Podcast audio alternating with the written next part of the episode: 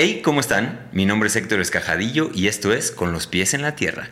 El día de hoy estoy muy contento eh, porque está aquí mi querido Capulus. ¿Cómo estás, Capulus?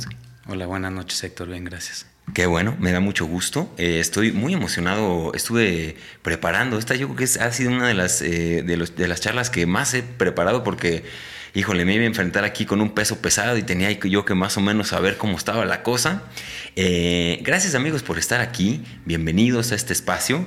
Eh, les recuerdo, suscríbanse, compartan estos contenidos, eh, mándenselo a sus amigos, a la novia. Les mando un abrazo a todo mundo en México, en América Latina, en Estados Unidos, toda la banda hispanoparlante y que nos visitan de todos lados. Les mandamos un abrazo.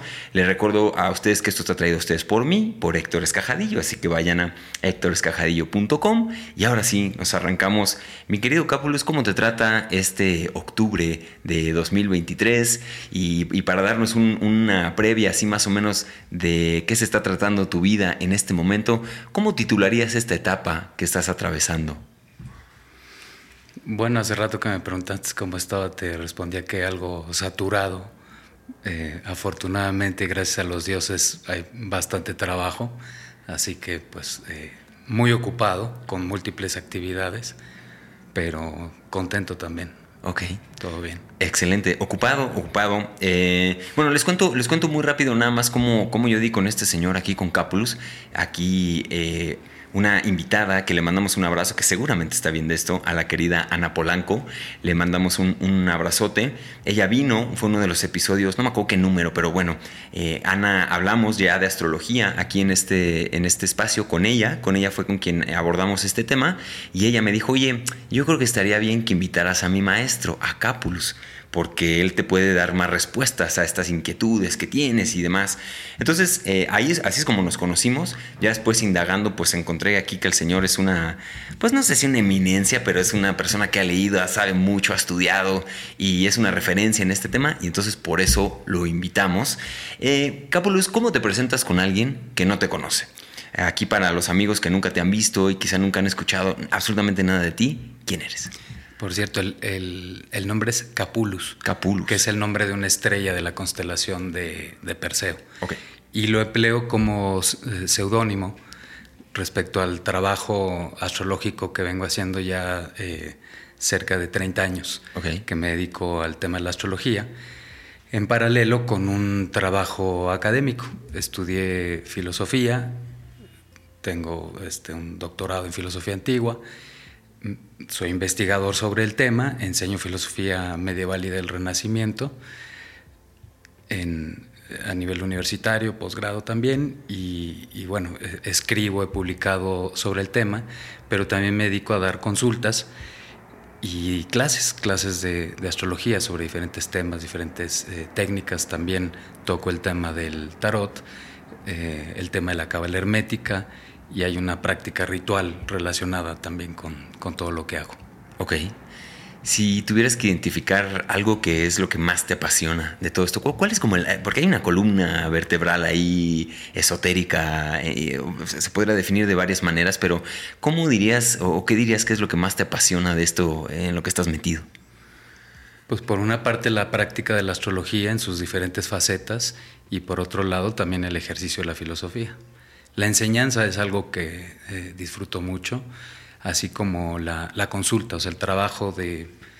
El, poder ofrecer un servicio, el, trabajo con, las personas, eh, es algo que pues ya desde hace muchos años hago todas las semanas, básicamente. Tengo gente que viene a consulta y es algo que me, me hace muy feliz también. Ok.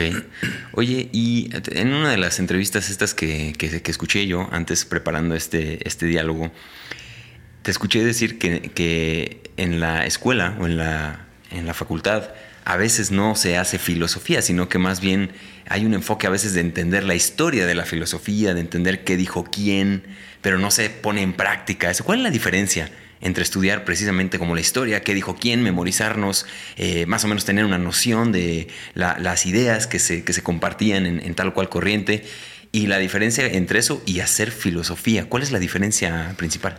Bueno, mucho de la filosofía moderna, si uno ve un plan de estudios de una licenciatura, se enfoca en la historia de la filosofía. pero desde la perspectiva clásica, la, filosofía es un compuesto teoría-práctica, es inseparable la teoría de la práctica. Y por práctica en este sentido quiere decir la filosofía como forma de vida y práctica espiritual. No solamente un ejercicio racional, discursivo, teorías en el sentido común de la palabra, em, lecturas, eh, etcétera, como principalmente se practica la filosofía académica, universitaria, profesional. Lo que pasa es que para los griegos, por ejemplo, que es uno de los referentes, es el referente para la cultura occidental, la filosofía no es el ejercicio de profesionales, sino es la vocación de ser humanos.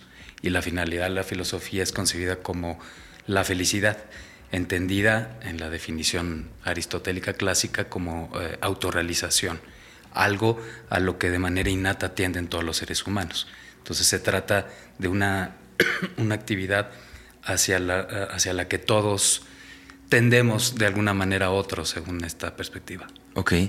Para ser un poco más descriptivos sobre, sobre esta actividad y la vida de un verdadero filósofo, ¿cómo dirías que es, eh, qué hace esta, práctica, qué define esta práctica espiritual? Eh, ¿cómo, ¿cómo, explicarías o, darías, o podrías ejemplificar lo que hace un verdadero filósofo en el siglo XXI?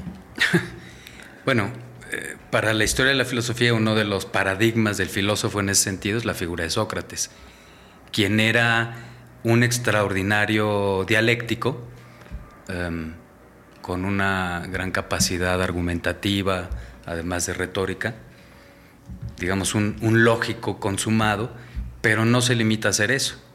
Estamos hablando de una figura bastante enigmática, eh, quien se mantenía en comunicación con su daimon, con una divinidad eh, tutelar y quien eh, es condenado injustamente a, muerte por su comunidad, ¿no? siendo el más justo de los, de los atenienses. Ahora, para los platónicos, para los filósofos posteriores, Sócrates es visto como un Buda, como una figura análoga a la figura del Buda. Em, sin embargo, en la historia de la filosofía moderna hay una ruptura con estos, con estos paradigmas, aunque también es observable una tendencia a buscar reconectar con ese elemento práctico en donde la filosofía no solo responda a cuestiones de lógica em, muy especializada, sino a las preocupaciones fundamentales de todos los seres humanos. Ok. Te escuché decir mucho esta palabra daimon. Ajá. Desarrolla un poco para los que no tenemos idea. Bueno, es, una, es un término que deviene posteriormente en, eh, en, la palabra demonio, significando algo muy distinto a lo que originalmente significa. Estaría, eh, en el caso de este daimon de, de, Sócrates, estaríamos hablando de algo así como su ángel guardián, nada más que no se trata de la perspectiva infantil que suele predominar alrededor de esta, de esta idea, sino eh, la de una semidivinidad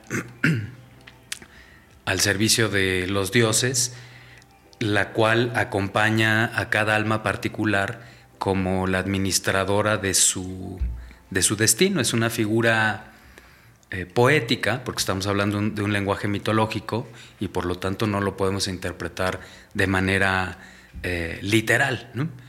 Em, sin embargo, refiere a algo que tiene una realidad propia, algo que, eh, bueno, la, función tradicional del daimon es guiar al alma a su autorrealización, hacia la felicidad, hacia la unión o asimilación con la, con la divinidad.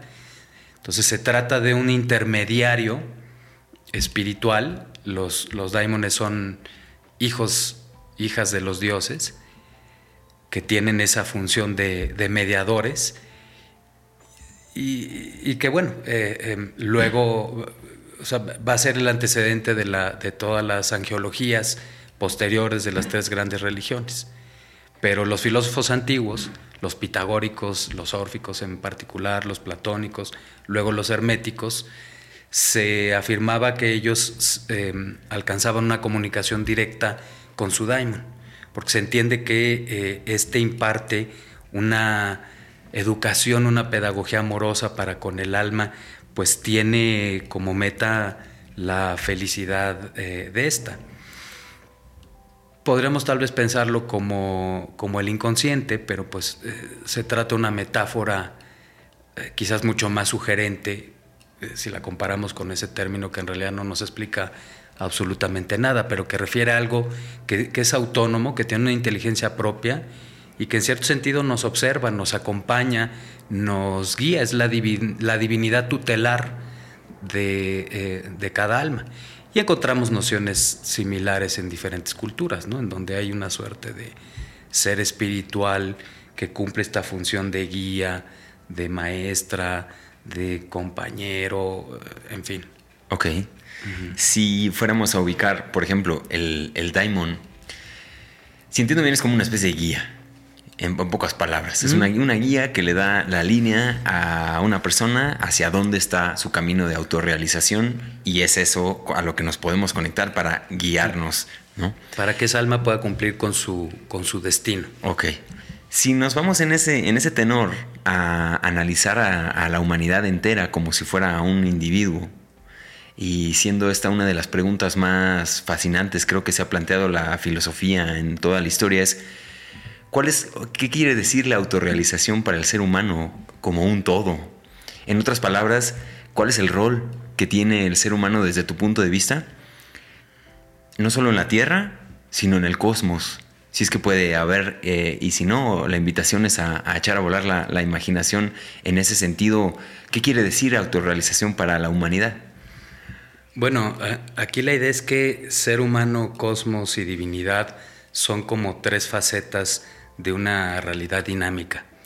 Esto es, el, ser humano tiene una suerte de papel particular que jugar eh, en la creación o en el universo, en el mundo, como agente o mediador de la divinidad. Tiene, si pensamos en los textos herméticos, por ejemplo, el ser humano tiene la función de servir a la divinidad y para eso están las ciencias y las artes. Servir a la divinidad y servir al cosmos. Es un servidor em, que funciona como una suerte de órgano de autoconocimiento de la, de la divinidad y del cosmos. Es decir, el ser humano es como cosmos autoconsciente y esa es la función peculiar eh, y excepcional, que no necesariamente mejor, porque claramente no necesariamente nos comportamos mejor que otros seres del cosmos, pero potencialmente excepcional, somos una peculiaridad en el cosmos en ese sentido. Ok, si entiendo bien, entonces es eh, poder fungir como observadores de la creación misma y poder nutrir. ¿Hace sentido lo que acabo de decir? Sí, eh, en algunos de estos mitos la idea es que eh, terminada la creación por parte de la divinidad, pues esta se pregunta, bueno, y, ya que hice esto tan bello, tan fregón, pues ahora quién me lo va a, a reconocer, quién se va a admirar eh, de, todo esto. Y entonces viene la creación del ser humano, el cual no tiene una naturaleza propia, sino que en cierto sentido participa eh, del cosmos en todos sus, niveles, eh, ha sido puesto como en el, como en el centro, em, pero estamos hablando de ese ser humano cósmico, ese ser humano universal, que la tradición hermética lo representa en el zodiaco este ser humano eh, primordial, que es andrógino, em, y que está en el centro justamente en tanto que participa de esta relación tan, tan peculiar. O sea, no es, no es el yo personal el que está en el centro como lo va a pretender luego la cultura occidental, un modelo que, bueno, claramente a estas alturas pues ya no es sostenible. Ok, perfecto. Pues sigamos avanzando, mi, mi querido Capulus. Ahora, en un sentido, bueno, eh, digo, para insistir un poco en esta, en esta pregunta, ya nada más para ir saliendo, si tuvieras que resumirlo, porque es ya un ejercicio que venimos haciendo con algunos invitados, si tuvieras que reducirlo a una palabra, ¿cuál sería el rol del, del ser humano en una palabra? Servicio. Servicio. Ok. Ahora, en este, continuando para conocerte a ti también un poquito más y entender eh, dónde está tu, eh, valga la redundancia, tu entendimiento de ti mismo y tu autorreconocimiento. Cuando te ves en un espejo, eh, haces este juego de ver en un espejo así fijamente, ¿qué es lo que ves? bueno, no estoy seguro si, entiendo bien la, la pregunta. Pero, pues, más o menos supondría yo como lo que eh, el resto de, mis congéneres ven, ¿no? O sea, eh, una, una, pregunta más que algo por completo definido, una, una, búsqueda, em, una eh, necesidad de, hablábamos de autorrealización o de llegar a ser quien, quien se es, es decir, un deseo de conocer y, y poder actuar de acuerdo de acuerdo con ello. Ok. Me encanta esto que dices de la, de la pregunta, ¿no? Más, más una, una, duda que una, que una respuesta. Yo tengo mucho la, la idea de, de, que si hay algo parecido a la verdad, se parece más a una pregunta que a una respuesta. Quizá las preguntas en el estricto sentido lo que ocasionan es que nos, nos, nos unen las preguntas unen a, los, a, los, a, las personas para responderlas y siempre que hay una respuesta divide, ¿no? Puedo estar de acuerdo, puedo no estar de acuerdo. La pregunta une, la respuesta separa. Y bueno, esa es una, una reflexión que yo, que yo, he tenido eh, recientemente. Y desde ahí quiero preguntarte lo, siguiente. Digo, son, son preguntas bastante, como ya te irás dando, dando, dando cuenta, son preguntas abstractas que a lo mejor no tienen un sentido, pero es solamente una invitación a, a, a practicar esta, esta filosofía, precisamente a reflexionar y a indagar. Y lo que me encantaría que me contaras es, ¿dónde está el límite del conocimiento del ser humano? ¿Realmente podemos pretender entenderlo todo? ¿Estamos limitados? Eh, que me parece que va más para allá mi, propio entendimiento, ¿no? Hay una, hay una limitante ahí muy, muy básica. Eh, desde tu perspectiva, ¿dónde, ¿qué podemos aspirar a conocer como seres, como seres humanos? Bueno, mira, desde la perspectiva de la filosofía clásica, y lo, lo, refiero no por dar una respuesta teórica y mucho menos erudita, sino porque estoy eh, convencido de la utilidad y relevancia contemporánea de estos planteamientos, a pesar de que se hayan dado hace, eh, hace tanto tiempo. Entonces, desde esta perspectiva, hay una finalidad del autoconocimiento, porque la, la, idea, puesto así a grosso modo, es que estamos todos inmersos en una suerte de juego de, de, de autoconocimiento, en donde el alma está jugando a perder la identidad para recobrarla, para recuperarla, para reconocer eh, eh, quién es. Este en particular y como, y como ser humano. Y la finalidad entonces de este juego es el reconocimiento de una, de una suerte de principio divino que es el que eh, echa a andar este juego y quien es el, como el director del, del mismo. Entonces, desde la perspectiva, te decía, tradicional, sí tiene un, sí tiene un fin, pero es un fin no, no tanto en términos de extensión, pues, porque pues, en cierto modo puedo seguirme autoconociendo pues, mientras estoy, estoy vivo, sino un fin en términos de una, de una dirección y de una meta concreta, em, pues que si volteamos hacia atrás, porque tampoco se trata de descubrir el, hilo negro, me parece. Muchos antes han eh, eh, pasado por ese camino. Em, pues sí es algo no solo eh, alcanzable, sino que efectivamente tiene, llega un punto en donde se, alcanza, o sea, sí, sí, termina ese, ese juego, quizás solo para volver a comenzar pero eh, sí tiene un fin. Ok. Ahora, en, el tema de la espiritualidad y, cambiándonos quizá un poquito a este, a este concepto, ¿no? También para entender, porque digo, vamos a entrar, vamos a entrar al bloque, digamos, ya medular de, este, de este diálogo y me interesa mucho entender tu, tu perspectiva o tu comprensión de la palabra espiritualidad. ¿Qué quiere decir para ti esta palabra? Otra vez, ¿dónde están los límites de lo espiritual y lo no espiritual? ¿Cuál es eh, en, un plano dual, digamos, ¿qué, es lo opuesto a lo espiritual. Compártenos un poco tu visión de este concepto. Sí, es un concepto muy problemático por, por varias razones. Entre las principales porque nos, nos hace pensar lo espiritual en oposición a lo profano o mundano o no espiritual. Es decir, en términos dualistas, algo muy característico de la llamada cultura occidental significa eso lo que signifique. Pero previo al desarrollo de esta cultura, eh, principalmente eh, vinculada al desarrollo del cristianismo, hay una concepción en donde lo divino y lo natural son continuos. Entonces lo espiritual no está, no es algo diferente de lo cotidiano, de lo mundano, eh, y mucho menos algo opuesto a, ello. Sí hay eh, movimientos espirituales, si los queremos llamar así, que implican una profundización en esa relación natural con, lo divino, por decisión particular. Los llamados misterios, eh, la, la mística, en donde se va desarrollando progresivamente una relación directa con la divinidad. Pero la espiritualidad está principalmente pensada, o sea, ser espiritual, pues en muy buena medida eh, para los griegos es ser un buen ciudadano, para empezar.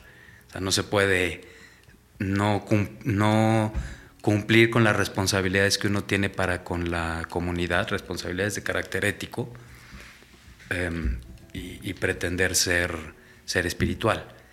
Em, entonces, bueno, el, el respetar el respeto, la compasión, pues el desarrollo de las virtudes básicas que suponen un ser humano en comunidad, porque también esta es otra diferencia importante entre el modelo griego, vamos a llamarlo, y un modelo moderno.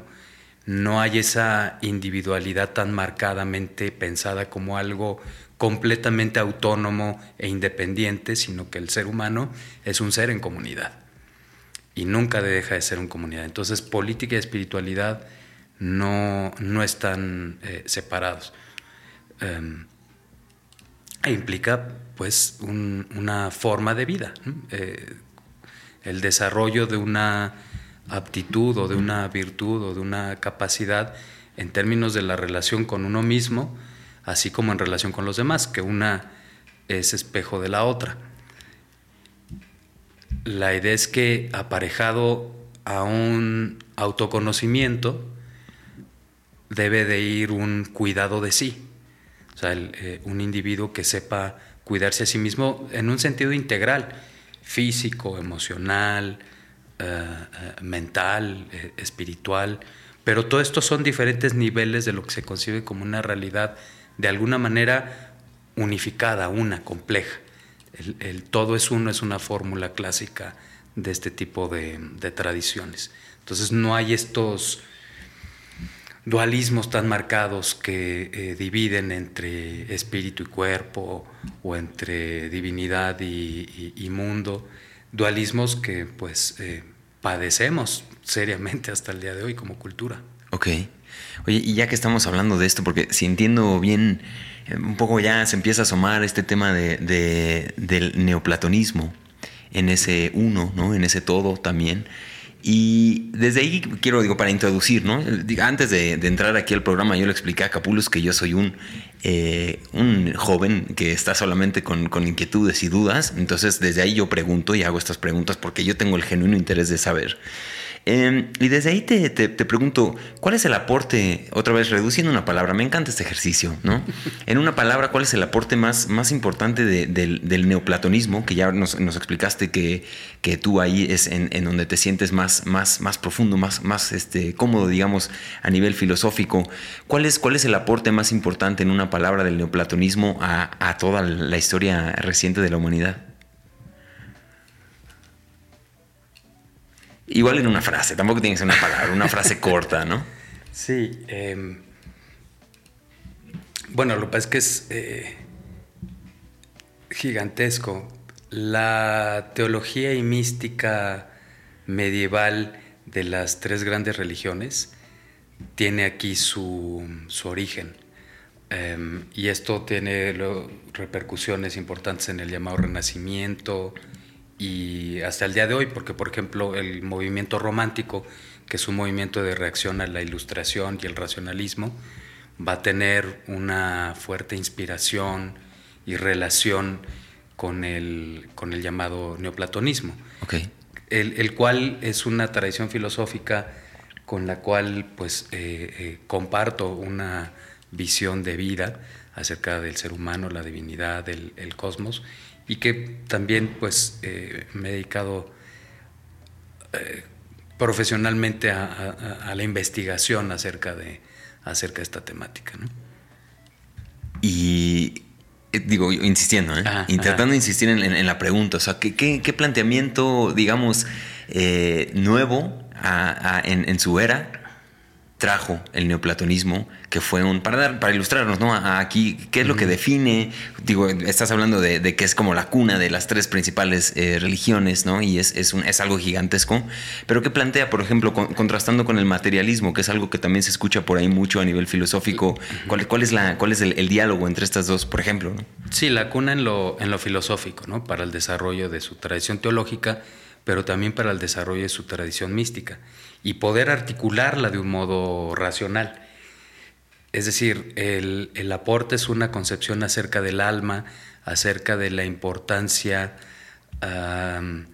del rezo, de la práctica ritual, en conjunción con el ejercicio riguroso de la ciencia. O sea, aporta un paradigma integral en donde mística y ciencia em, no, no se hayan peleados, al contrario, son vistos como perspectivas necesariamente complementarias, pero también una perspectiva acerca del conocimiento donde éste no puede estar separado de una práctica ética o una práctica espiritual.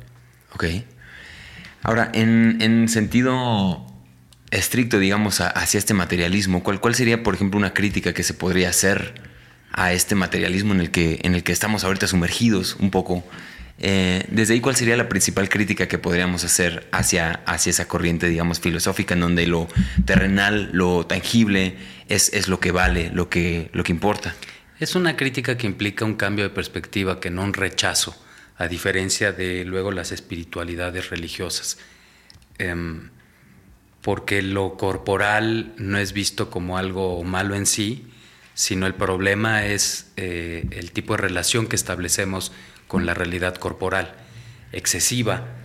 Y esto es natural dado lo complejo que es para el alma la encarnación, el, tener un cuerpo, porque pues es bastante complicado, hay que llevarlo y levantarlo y bañarlo y darle comer y vístelo y se vuelve tan demandante para el alma, para la conciencia, pues tener cuerpo, que se identifica excesivamente con esta y le da prioridad a un aspecto de la realidad que si bien es concebido como bello, bueno, inteligente y en última instancia divino, es un, es un grado de la realidad que es exterior y que si solo lo consideramos eh, como tal, pues es algo muy, muy limitado y una enajenación para, para con el alma. La encarnación le genera enajenación, le genera eh, desconcierto, eh, es un trauma pues para el alma. Y la filosofía es vista como, un, como eh, una herramienta que permite ir corrigiendo esto que por otro lado es natural que suceda, o sea, no, no es algo malo en sí, sino, eh, repito, el, problema es la relación que establecemos para con lo corporal.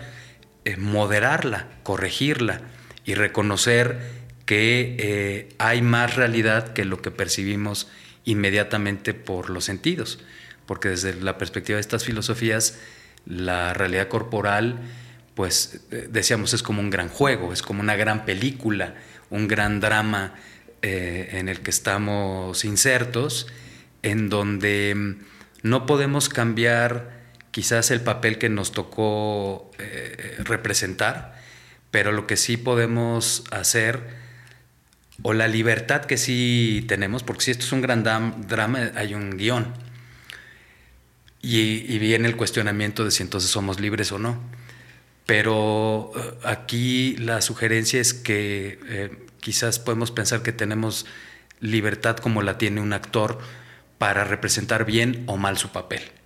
Quizás no podemos cambiar ese papel, pero la libertad está en, poder representar eh, bien ese papel y representarlo bien, eh, entendido desde esa perspectiva, decíamos, de, autorrealización, de búsqueda de plenitud. Ok. Ahora, si, si volteamos a, un poquito el, papel, o ahí como, digamos, la, la lectura, ¿cuál es la crítica tú que lo conoces, esta cosmovisión, si lo vemos de esta manera, ¿cuál es la crítica más profunda que más cala, que más le cala, digamos, al neoplatonismo? De, si entiendo bien, es como conciliar esta visión de espíritu, pero también hacer una conciliación con la ciencia, o sea, no está peleado una cosa con la otra, pero de alguna manera sí hay una tendencia más hacia entender que hay una realidad que no, que no, que no podemos percibir, pero que no por eso no está ahí. Si lo entiendo bien. Y desde ahí, ¿cuál sería entonces una crítica, la crítica que más cala, digamos, en el, en el, en el neoplatonismo, si nos ponemos así en ese, en ese ejercicio? La crítica que más cala al neoplatonismo, o sea, que, digamos que, por, qué podrían, digamos que descartarla como, como planteamiento eh, que explica la realidad? Lo que pasa es que no busca, este, este, tipo de escuelas filosóficas no buscan ofrecer como soluciones teóricas, como argumentos de por qué sí y que entonces uno pueda sopesar y decir, ah, pues este, no, no me convence o sí me convence, sino que son escuelas que en primer lugar ofrecen eh, una forma de vida y un discurso filosófico que acompaña esa forma de vida. O sea, cuando se elegía una escuela filosófica en la antigüedad, uno en primer lugar elegía un camino, diríamos, espiritual, una forma de vida. Y este va acompañado de un discurso en donde la, lógica, el, análisis riguroso es, un, es uno de los instrumentos principales, la dialéctica. Pero este instrumento tiene una finalidad espiritual. O sea, el ejercicio racional contemplativo de la metafísica pues es un ejercicio de meditación, básicamente, en donde em, esto requiere un dominio técnico eh, de, la lógica, pero la lógica solamente tiene un carácter instrumental y tiene una finalidad, así como el estudio de la cosmología, el ejercicio de, la ciencia, tiene una finalidad en última instancia, diríamos, espiritual. Ok. Ahora, si, avanzamos, digo, para, para, seguir eh, indagando en, estos temas y, filosóficamente hablando, ¿cómo defines la magia? ¿Qué es la magia? ¿Y cómo podría servirnos en este siglo XXI, por volver a contactar con esto, ¿no? Volver a, traerlo sobre la mesa, volver a considerarlo como algo relevante, importante. Eh, danos ahí por ahí una explicación de esto, qué es la magia y por qué sería importante rescatarla en el siglo XXI. Bueno, se habla precisamente de reencantamiento del mundo.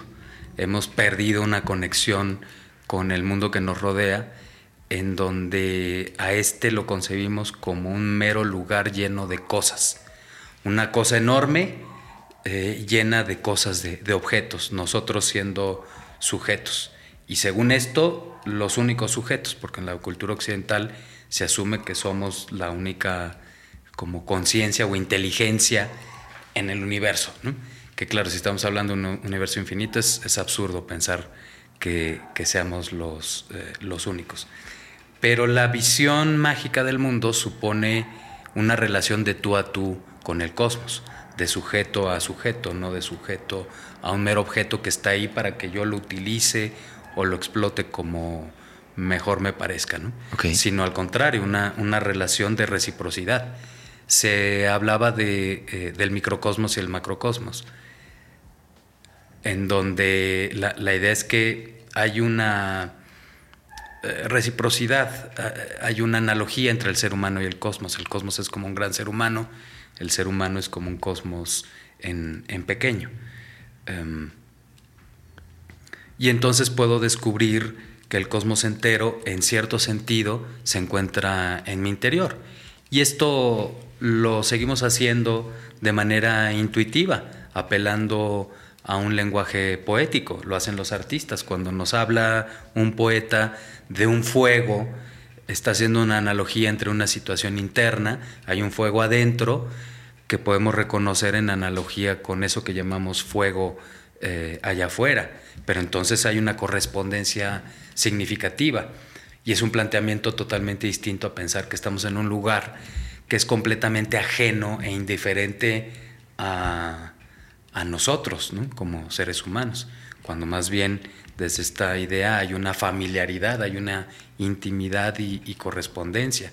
Y la magia aplica esta relación, la pone en práctica, teniendo como fin pues el que podamos vivir mejor. O sea, la, idea es que los ritos, porque en realidad no habría una distinción neta entre magia y religión en la antigüedad, salvo en la cultura judeocristiana, pero eh, si hablamos de todas las culturas mediterráneas, por ejemplo, y del Oriente Medio, con excepción, eh, no la habría. Y en realidad tampoco la habría en la cultura judeocristiana, pero bueno, es otro tema. Y la idea es que los dioses nos han, las inteligencias, las potencias, como los querramos llamar, nos han legado estos conocimientos para que podamos vivir mejor, en lo colectivo y en lo individual. Eh, es una suerte de tecnología de lo sagrado, la, práctica ritual. Pero estos filósofos conciben la práctica ritual como un performance filosófico. la, la aplicación de un lenguaje que es el lenguaje del mito, el lenguaje de los sueños, el lenguaje del arte, y que por lo tanto no lo puedo tomar eh, eh, de un modo 100% literal, porque entonces caigo en la superstición. Así que bueno, eh, quizás esta, esa podría ser una definición preliminar. Ok, y, en, el término de, de, la segunda parte de la pregunta, o sea, ¿Por qué, digo, ya hablaste, ¿no? De este reencantamiento del mundo, de entender la, de cambiar la relación que tenemos con lo que nos rodea, de entender que no es algo ajeno, sino que es algo que, es más parte nuestra de lo que normalmente ahorita estamos eh, o, creemos. Eh, en ese sentido, ¿cuáles podrían ser, por ejemplo, algunos eh, cambios prácticos, ¿no? De este reencantamiento. ¿Qué, pasaría si, si llega, digamos, en el gobierno? Por ahí tenemos algún gobernante que habla este lenguaje, ¿no? que, está en, que tiene incorporada la magia en su, en su, o, los rituales en su práctica. Eh, ¿Qué tipo de cambios podrían haber en nuestra realidad si hubiera una, si, si predominara un poco más esta visión mágica de, las cosas? Bueno, en teoría, al menos eh, varios de nuestros expresidentes, por ejemplo, han recurrido a este tipo de prácticas, pero... Eh, por medio de brujos profesionales y cosas por el estilo, y para poder asegurarse un poder y beneficio exclusivamente personal, no, en términos de una orientación hacia la, eh, o sea, política. ¿no? ¿Qué es lo que encontramos en culturas antiguas, sea en Mesoamérica, sea en, Egipto, en Babilonia, en China, en, en la India? Hay una, uno diría casi obsesión por mantener el orden cósmico, por, por asimilar el orden de la comunidad a ese orden, a ese orden mayor.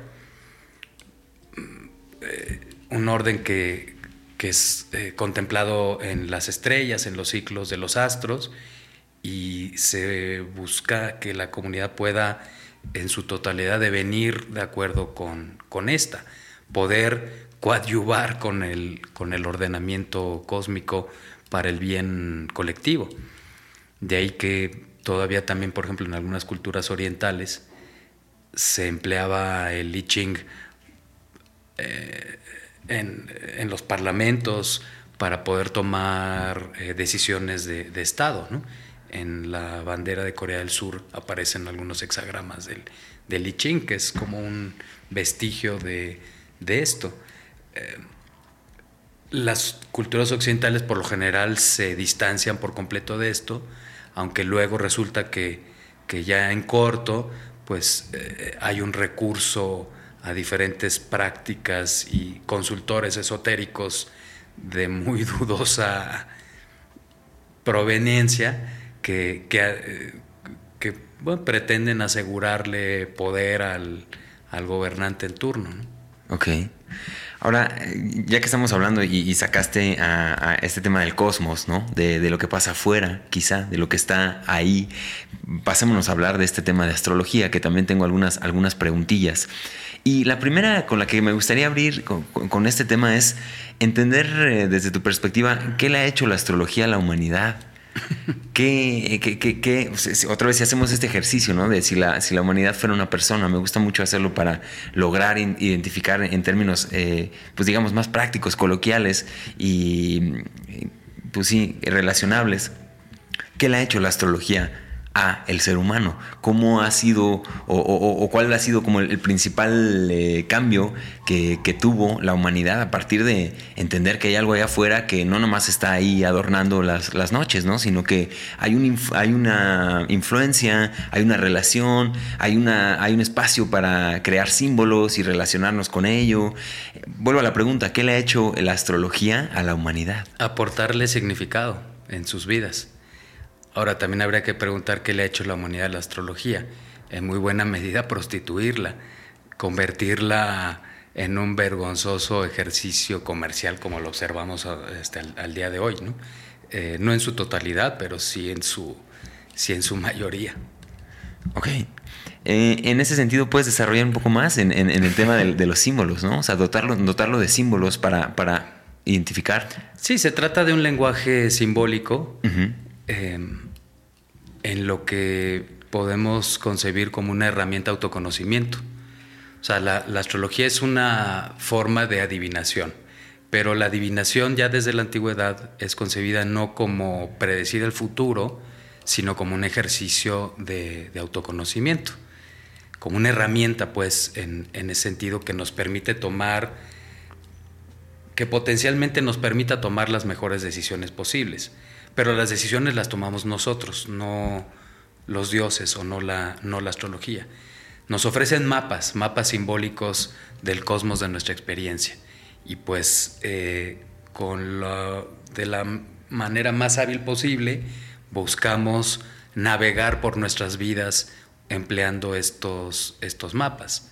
Quienes tomamos las decisiones somos nosotros, pero tienen esta, esta utilidad. Hay, hay, este favor de los dioses en eh, eh, darnos este tipo de conocimiento. Los conocimientos en general, la idea es que las ciencias y las artes tienen una, una finalidad en ese sentido. ¿no? La, aquí digo, hablas de, que nosotros tomamos las decisiones al final y hace ratito hablaste también de, un ejemplo muy, muy claro, ¿no? La libertad que tiene el humano es quizá la misma libertad que tiene un actor ah, de interpretar un, papel, pero el guion y el papel ya, o sea, ya está escrito, ¿no? Ya está dicho.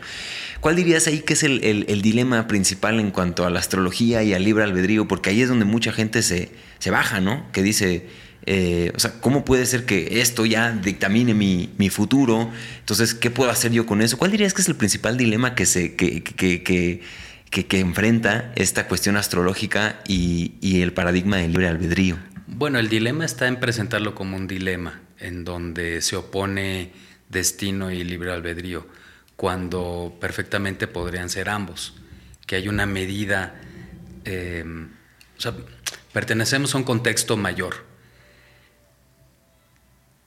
o como le, explico a la gente, pues em, con los planetas es como con los padres, uno hereda ciertos patrones de vida, porque la, astrología supone ciertos patrones en nuestras, en nuestras vidas. Y al día de hoy Google está perfectamente de acuerdo con esto, que es predecible nuestra vida en términos de, de, patrones, bastante predecible. Entonces, bueno, nosotros heredamos ciertos patrones de vida, sean internos o externos, y luego depende de nosotros qué hacemos con, con eso. Entonces no es libertad versus destino, sino que son ambos. Y el balance entre uno y otro lo establece el ejercicio de autoconocimiento. Ok.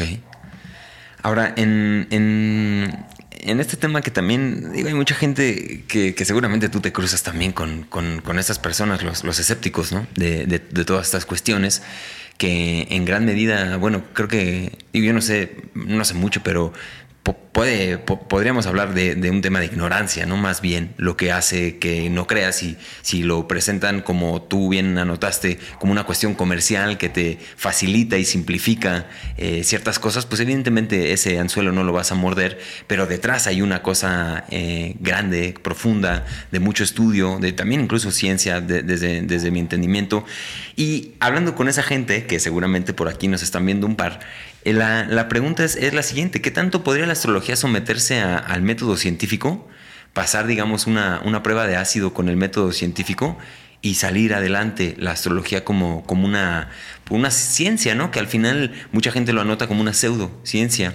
Eh, desde ahí, cuéntanos un poco en contexto histórico de observación, cómo se, cómo se hacen estas lecturas, digamos, de, si tú tienes tu sol en tal y, tu ascendente en tal, y esto es lo que dicta más o menos tu comportamiento tu, o tu, carácter, etc. Vuelvo a la pregunta. Eh, ¿Cómo saldría la astrología de una prueba de ácido con el método científico? Ahí, ¿qué, qué tendrías que decir? Lo que pasa es que sería como aplicarle el método científico eh, que requiere verificación empírica a las artes. Eh, es decir, eh, por principio sería algo condenado a, mm, pues a, que falle esa, esa, prueba. E intentos ha habido muchos, algunos con más éxito, algunos estrepitosos fracasos no obstante, hay la posibilidad de una verificación empírica y eso es eh, el tomar una consulta. Tan sencillo como eso. Claro, con alguien que pueda ser más o menos reconocido como un astrólogo competente. Ok. Como para que uno pueda ver directamente qué se trata, porque en primer lugar lo que suele suceder en estos casos eh, por parte de los pseudocríticos, porque la mayoría son pseudocríticos que solamente repiten prejuicios, es que eh, tienen una idea muy, pero muy pobre de lo que es la, astrología.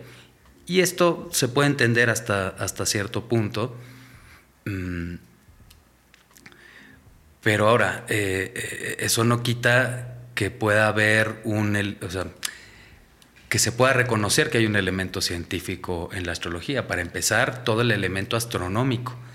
Astronomía y astrología no se separan hasta finales del Renacimiento.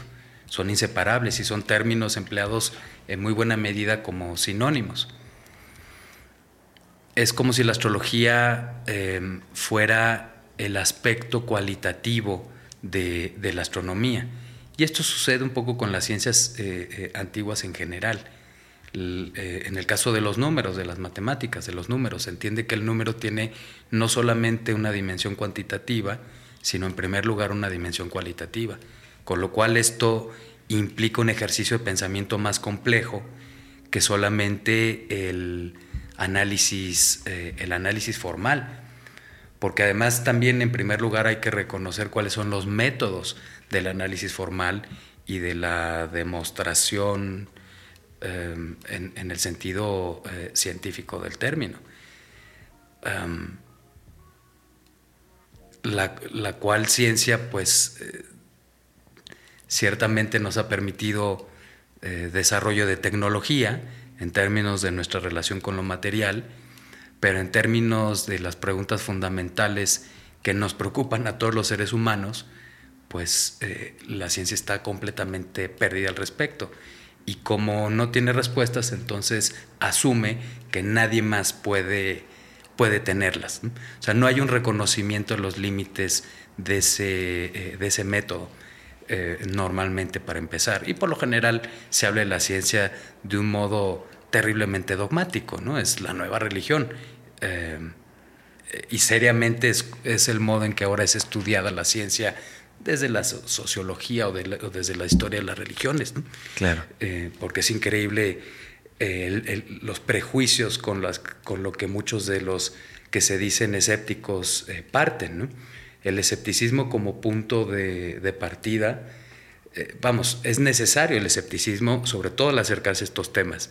Yo creo que no es que uno tenga que desecharlo, pero, pero entonces uno tiene que ser eh, efectivamente escéptico, porque si uno de punto de partida asume que ya sabe de qué está hablando y dice, no, eso son tonterías, sin ni siquiera realmente molestarse por reconocer un poquito de qué está hablando, pues este, entonces eh, el problema lo tienen los, los científicos. ¿no?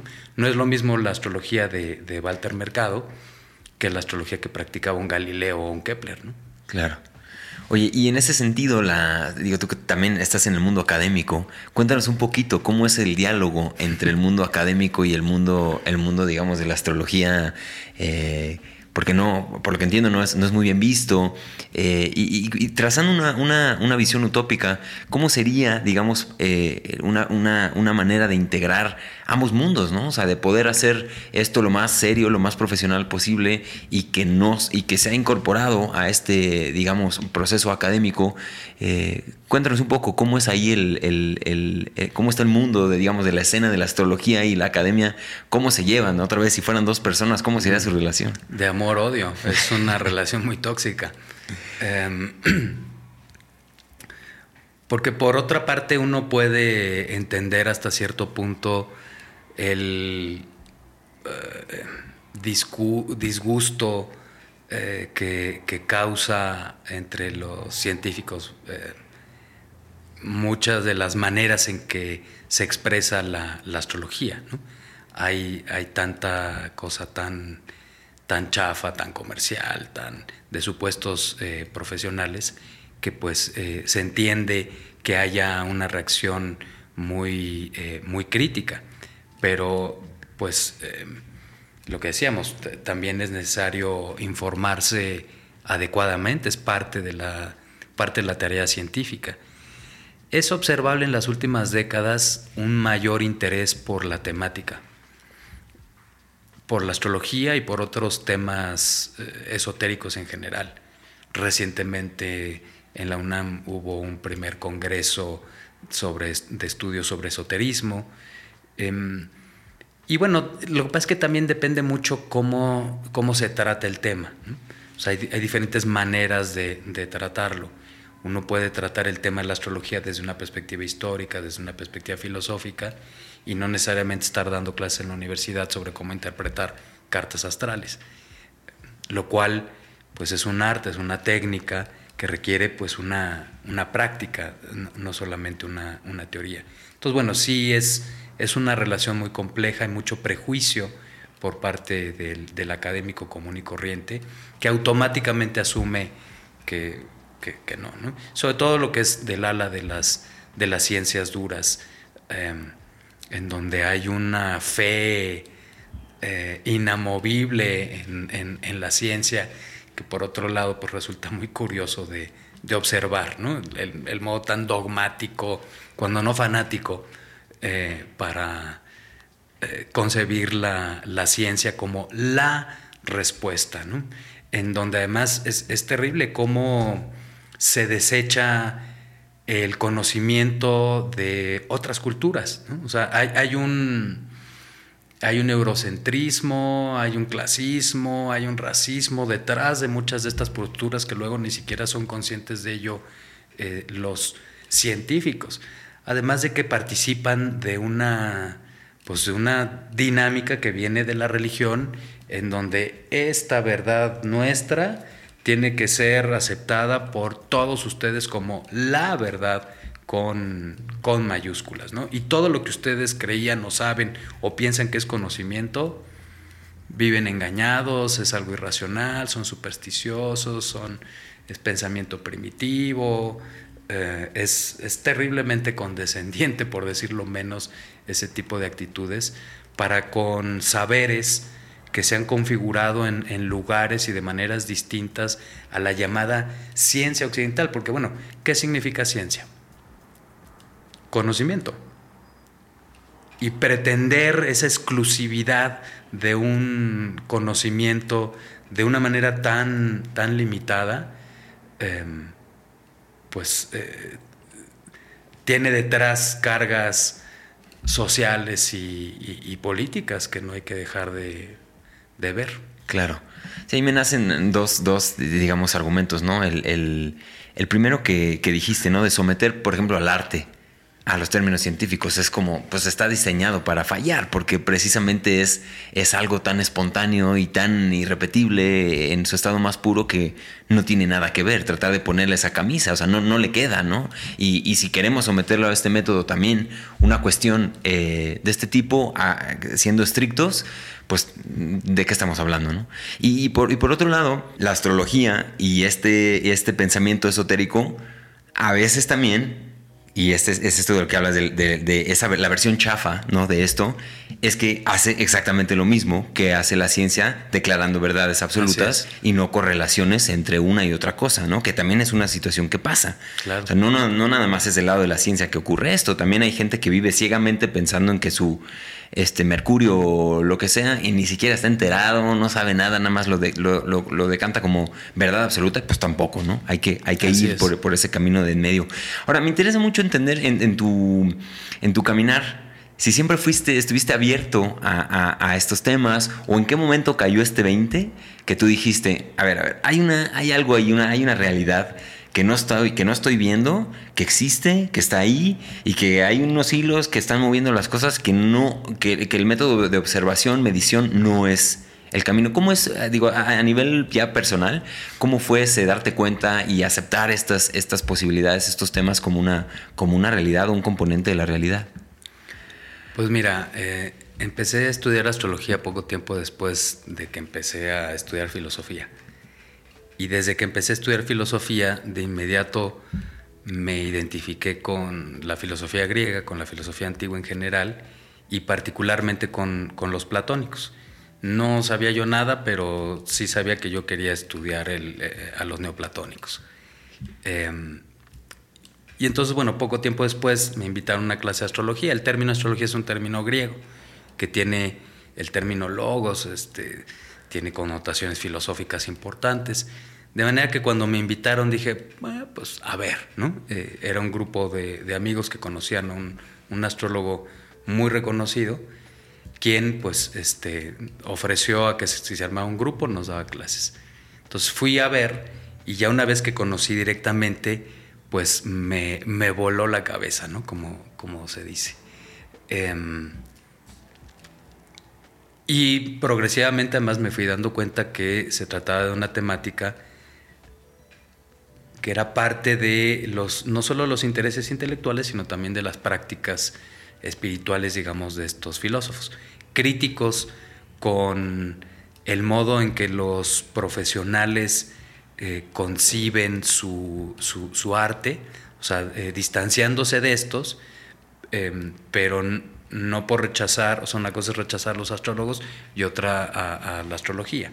Entonces, al mismo tiempo, haciendo toda una serie de planteamientos psicológicos, metafísicos, epistemológicos, etcétera, sobre, sobre el tema. Eh, de modo que eso mm, me permitió ver desde muy temprano que no estaban peleados el ejercicio analítico, la demostración formal, el rigor intelectual y el, ejercicio de estos intereses que tienen que ver también con el desarrollo ya no solo de esa parte formal del pensamiento, sino con ese polo o aspecto simbólico, poético de nuestro pensamiento. Porque además para estas culturas eh, el símbolo, la imagen, la metáfora son medios de sabiduría, son medios de conocimiento. El mito es un lenguaje eh, em, eh, metafísico que requiere de la filosofía como medio interpretativo, como clave eh, interpretativa, pero es expresión de algo no irracional, sino en todo caso metarracional, algo que va más allá de los límites de nuestra, de nuestra comprensión. Entonces, pues digamos, desde temprano se fue dando esta este vínculo entre la parte académica teórica por un lado y la parte eh, práctica por otra. Además tuve la, fortuna de que, digamos, llegué al, mundo astrológico en un momento a principios de los noventas en los que se, se echaron a andar eh, importantes proyectos de recuperación de textos antiguos de astrología y un ejercicio masivo de traducciones y tuve algunos, eh, tuve luego otro, otro maestro que se especializaba en, la investigación, eh, la traducción de textos, pero también en, en la puesta en práctica, eh, en términos de un contexto actual, de estos, de estos saberes. Entonces, era un académico, pues, que también llevaba esta otra, esta otra vida. Entonces, bueno, pues eh, fue, fue así como comenzó. Ok. Oye, y bueno, aquí para, cambiar, digamos, a una cuestión más práctica, ¿no? Ya, ya, ya venimos de, entender ahorita tu, tu, tu background, tu, tu, introducción a este mundo, de entender también la, un poquito, hablamos de, de esta cuestión eh, para con los escépticos, ¿no? Para poder, digamos, hablamos de, cómo se lleva la academia con esto, lo que está pasando con el mundo de la ciencia y, bueno, venimos de ahí. Ahora vamos a hablar igual de astrología, pero ya en términos prácticos para alguien que quizá le interesa, ¿no? Que, que mm, ya dijiste que es un vehículo eh, por excelencia para, para autoconocimiento, para descubrirnos, para entendernos de mejor manera. Y hay una cuestión muy particular que, mucha gente también aquí que nos ve y nos sigue eh, repetidamente habla y, y pregunta acerca del sentido, ¿no? El sentido de la vida, el propósito. ¿De qué manera, ya en términos, en términos prácticos, por ejemplo, alguien que llega a consulta tratando de entender cuál es su propósito, ¿no? En, en, la vida o el sentido de su vida, de qué manera la astrología, ya a nivel consulta, por ejemplo, podría ser una herramienta ¿Qué tipo de, cosas podrían llevarnos a descubrir esto, que es una de las misiones que tenemos, creo que todos los seres humanos, de, entender qué estamos haciendo aquí, ¿no? ¿Cómo puede servir la astrología en algo tan milenario y profundo que es, como es el sentido, encontrar el sentido? Aportándonos pistas, em, intuiciones, visiones, un, contexto, por ejemplo, eh, de patrones y ciclos que subyacen a nuestra experiencia. Es decir, permitiéndonos reconocer estos, estos patrones y eh, de modo que podamos vivirlos de un modo más creativo, o sea, sugiriéndonos em, expresiones alternativas a lo que puedan ser una, una experiencia de, limitación, de frustración al respecto de estos patrones que nos puede permitir reconocer y entonces volvernos em, agentes más creativos de, nuestro propio destino. Por ejemplo, eh, reconociendo la ciclicidad también de la expresión de estos, de estos patrones, de cómo, de acuerdo a los diferentes ciclos de los planetas, eh, hay una recurrencia eh, en, diferentes momentos de nuestra vida de diferentes eh, temáticas, de cómo en la relación con nuestros padres o con los hermanos o con los jefes o de pareja subyace también una serie de, de, patrones, los cuales al reconocerlos, es decir, hacerlos conscientes en nuestra vida, podemos entonces, eh, pues subrayo, vivirlos de un modo más creativo, más sano, más constructivo. Ok. Hay una cosa que a mí me, voló también en, una especie de ingeniería inversa, ¿no? Eh, cuando, por ejemplo, no se conoce, hablando de una carta, de una carta natal, es el, es el, término, eh, cuando no se conoce, por ejemplo, la hora de nacimiento de una persona, rastreando los eventos importantes, puede llegar a sugerirse la hora de nacimiento. Eso, por ejemplo, ¿cómo, cómo, cómo funciona ese, ese, ese tema en específico? Danos un poquito nada más de, panorama, porque a mí se me hace algo increíble, cómo a partir de estos hechos críticos en la vida se puede llegar a entender eso, ¿no? Más o menos, por ejemplo, la hora en la que naciste, el lugar en el que naciste, ¿qué tanto se puede entender y cómo funciona eso? Sí, esa es la llamada rectificación. Ok eh, técnicamente hablando. Em, pues sucede que en no pocas ocasiones la gente no conoce su hora de nacimiento, por lo menos no con precisión. De modo que eh, en ocasiones es necesario aplicar algunas de estas técnicas para eh, pues buscar dar con la, hora, una hora más exacta o la hora exacta de, de nacimiento. Y bueno, em, Esto a veces puede ser algo muy largo y muy complejo, a veces puede eh, ser algo más, eh, em, pues más, más pronto pues de, reconocer y en ocasiones incluso es posible darse cuenta que efectivamente eh, esa había sido la hora. Mm, por darte un ejemplo, con una consultante hace no mucho tiempo, eh, ella estudia astrología también, pero tenía esta duda y mm, hicimos el ejercicio y, le, pues le propuse yo lo que me parecía que era la, la hora adecuada de nacimiento. Ella no había tenido comunicación con su padre en muchos, muchos años.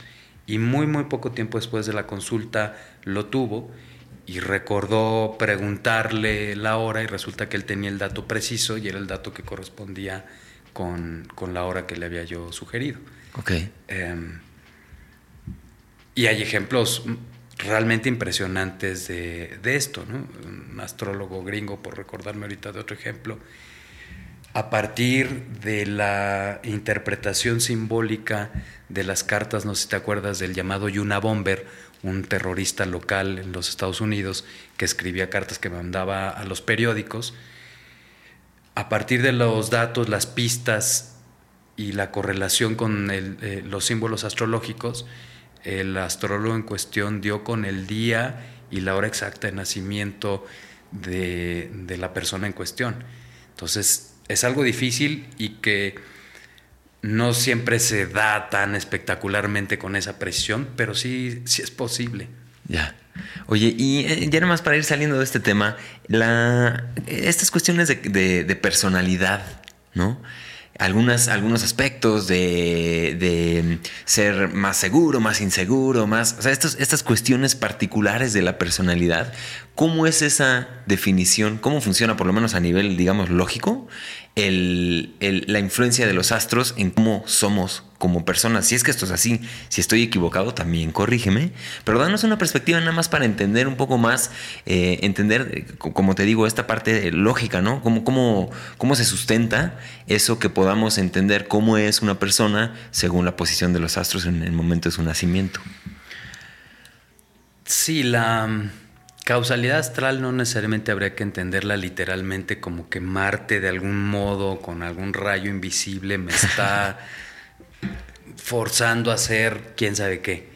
Em, para algunos de estos filósofos, los astros no es que causen, sino que los astros significan. Son como las manecillas del reloj cósmico que indican diferentes momentos con cualidades, con cualidades particulares.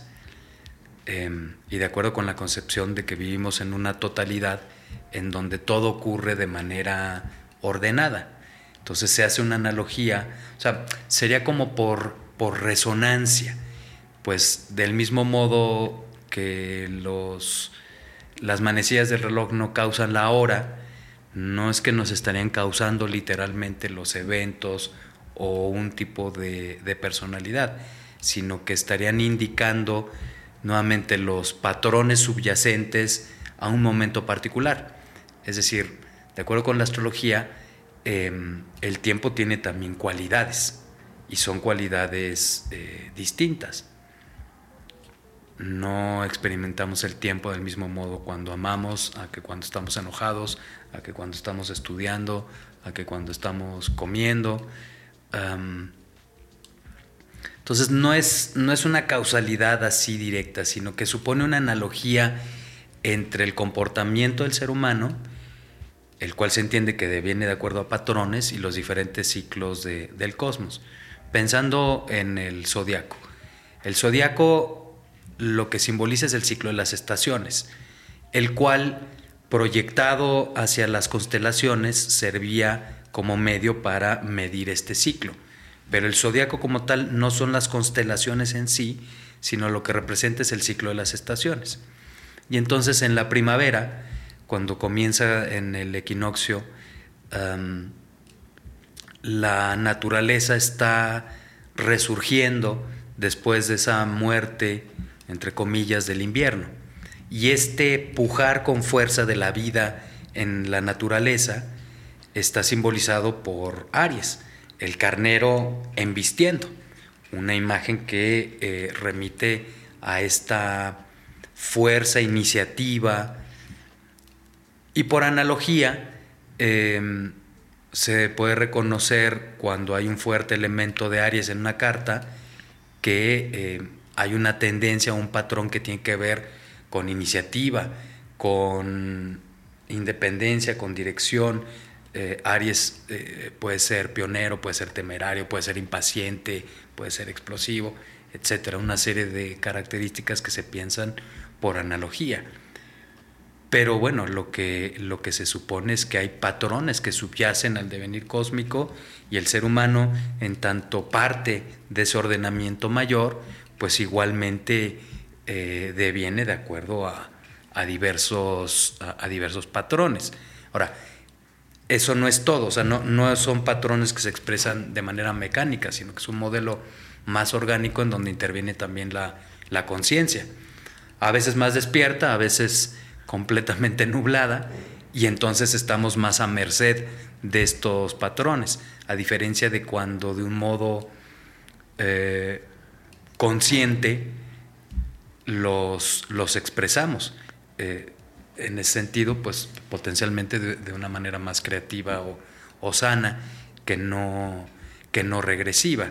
Ahora, lo que lo que es inevitable, pareciera desde esta perspectiva, es el aceptar que hay patrones que subyacen a nuestra, a nuestra experiencia.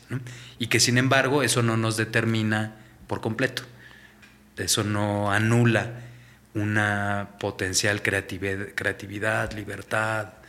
Eh, pero te mencionaba hace rato, es algo quizás similar a lo que ocurre con los patrones que heredamos de nuestros padres.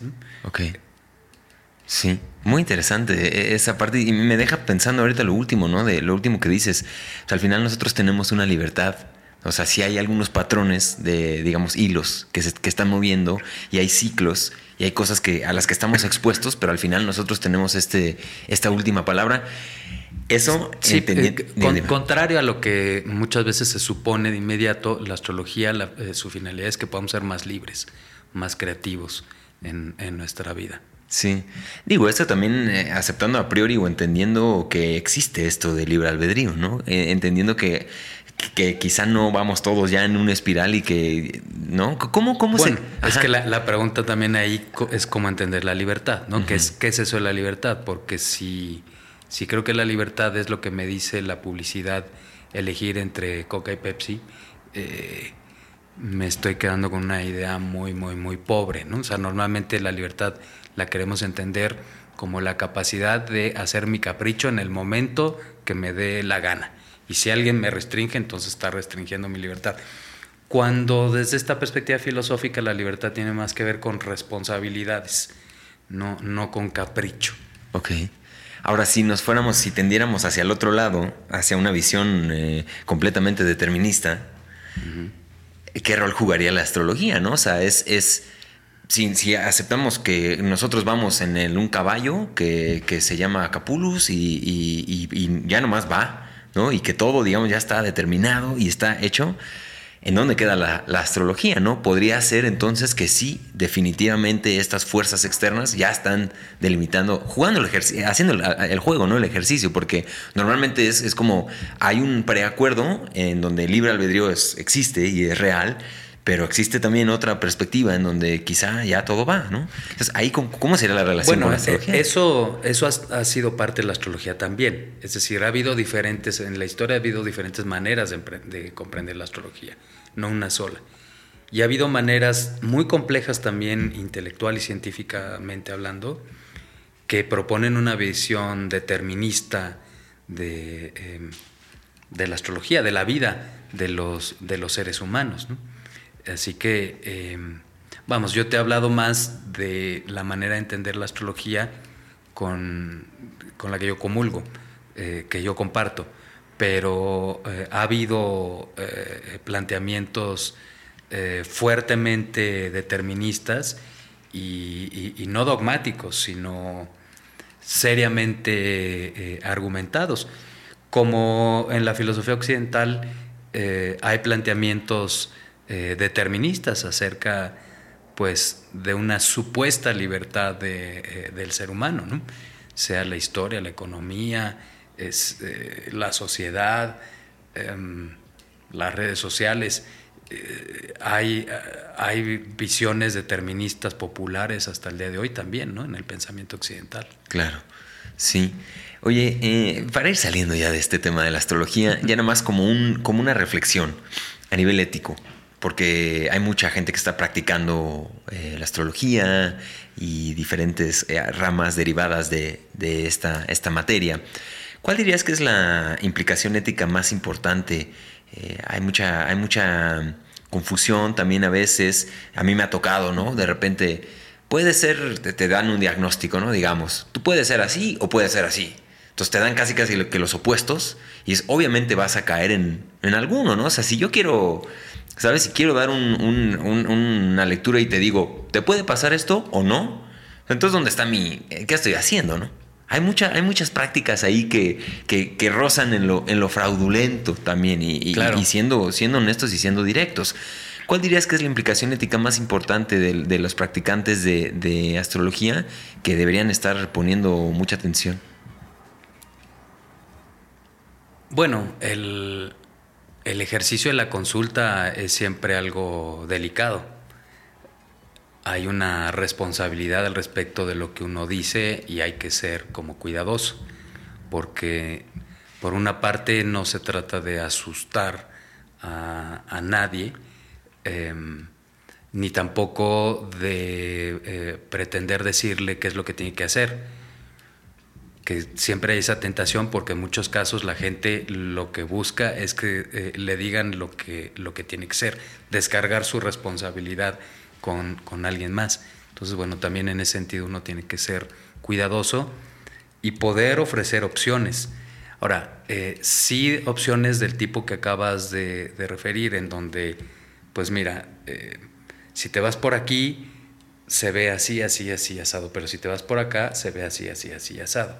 Ahora, eh, también pues hay que ver en qué contexto se establece esto, porque cuando alguien llega a consulta, alguien que no conoces de ninguna manera, y le puedes decir con precisión, eh, sin saber nada de antemano, que en tal periodo y tal periodo eh, ha habido una crisis de pareja, y que entonces eh, pues puede haber esta opción o puede haber esta otra, pues eso está planteado dentro de un contexto muy concreto, muy, muy preciso, que además al, ¿cómo decirlo?, al, al ver la persona que sin uno tener conocimiento alguno es posible por medio de la astrología informar de este, de este modo, eh, o que eh, en tal periodo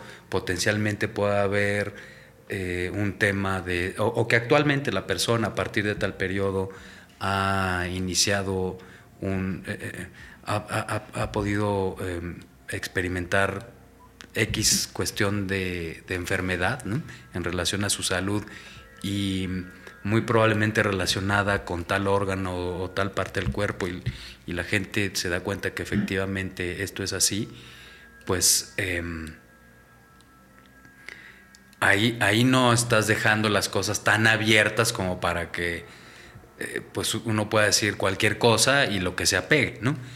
Que hay quienes hacen, hacen eso, pero la astrología propiamente permite un análisis em, con bastante precisión y no obstante ofrece alternativas. Eh, para continuar con estos temas, mi querido Capulus, eh, que ya para ir saliendo de este tema astrológico, que podríamos estar aquí hablando quizá una hora, dos horas más de, esto en específico, me interesa mucho que también escuché hablar en tus entrevistas o, esto, estos contenidos que tienes tú ahí arriba, mencionar esta parte ritual, ritualística, ¿no? De, como una especie de, digamos, mm, ¿cómo se llama esto? La este Padre, Hijo, Espíritu Santo, se me fue la palabra esta. Trinidad. La Trinidad, ¿no? Es como una especie de Trinidad en donde el, componente ritualístico es importante. ¿Cómo se ve o, a qué te refieres cuando hablamos de astrología, de una práctica espiritual de este tipo, de autoconocimiento? ¿Por qué es importante incluir, agregar este elemento ritualístico? ¿A qué se refiere? ¿Y cómo puede verse, digamos, un ritual en este, en este contexto?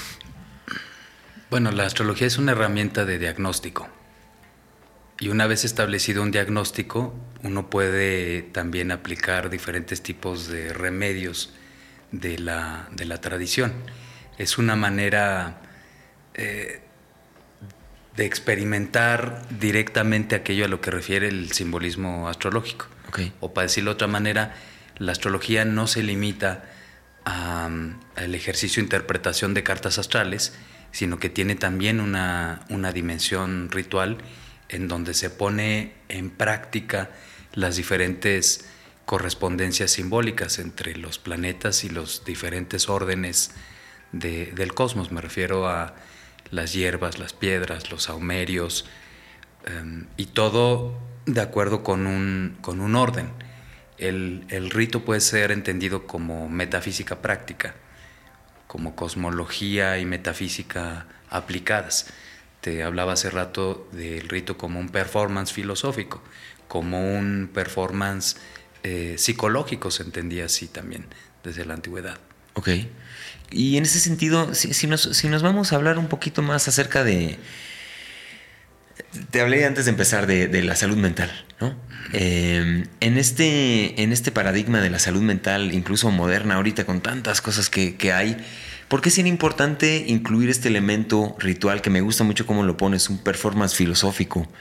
Eh, quizá profundizar un poquito más en, ¿por, qué, por qué llamarlo así, por qué llamarlo un performance filosófico y cómo pueden los rituales ser importantes eh, con relación a este tema, ¿no? Al tema de la salud, del equilibrio, del bienestar del, ser humano en el siglo, en el siglo XXI. Una pregunta con varios, varios caminos, pero cuéntanos ahí un poquito la relación. Los seres humanos somos seres rituales de manera innata. Em, así como al, día de hoy sigue eh, vigente el pensamiento mágico en nuestro día a día, a pesar de que no nos demos cuenta o no lo llamemos de este modo.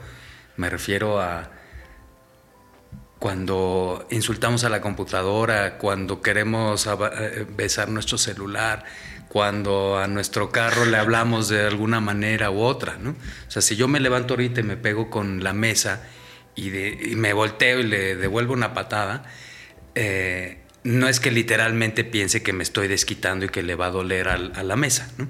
sino que estoy realizando a cabo un acto que tiene un fin simbólico, un, fin propio, como ocurre con, los sueños. No es algo que obedece a, una, eh, un planteamiento, una justificación eh, racional, formal, sino que de manera natural lo, eh, lo, hago. la manera en que me relaciono con, con, los objetos tiene una dimensión simbólica, no solamente técnica y, práctica en, muchos casos, ¿no? El coche, como decíamos. Em, entonces, si es algo necesario para nosotros, es algo que pueda hacer no solo de un modo eh, espontáneo o intuitivo, sino con conocimiento.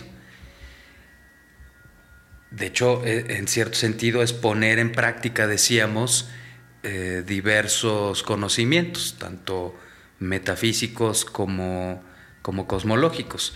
Por ejemplo, a la hora de eh, saber determinar cuál es el momento propicio para realizar un, eh, astronómicamente hablando, un determinado ritual, así como cuáles son las diferentes correspondencias también eh, que pongo en práctica para, para, este.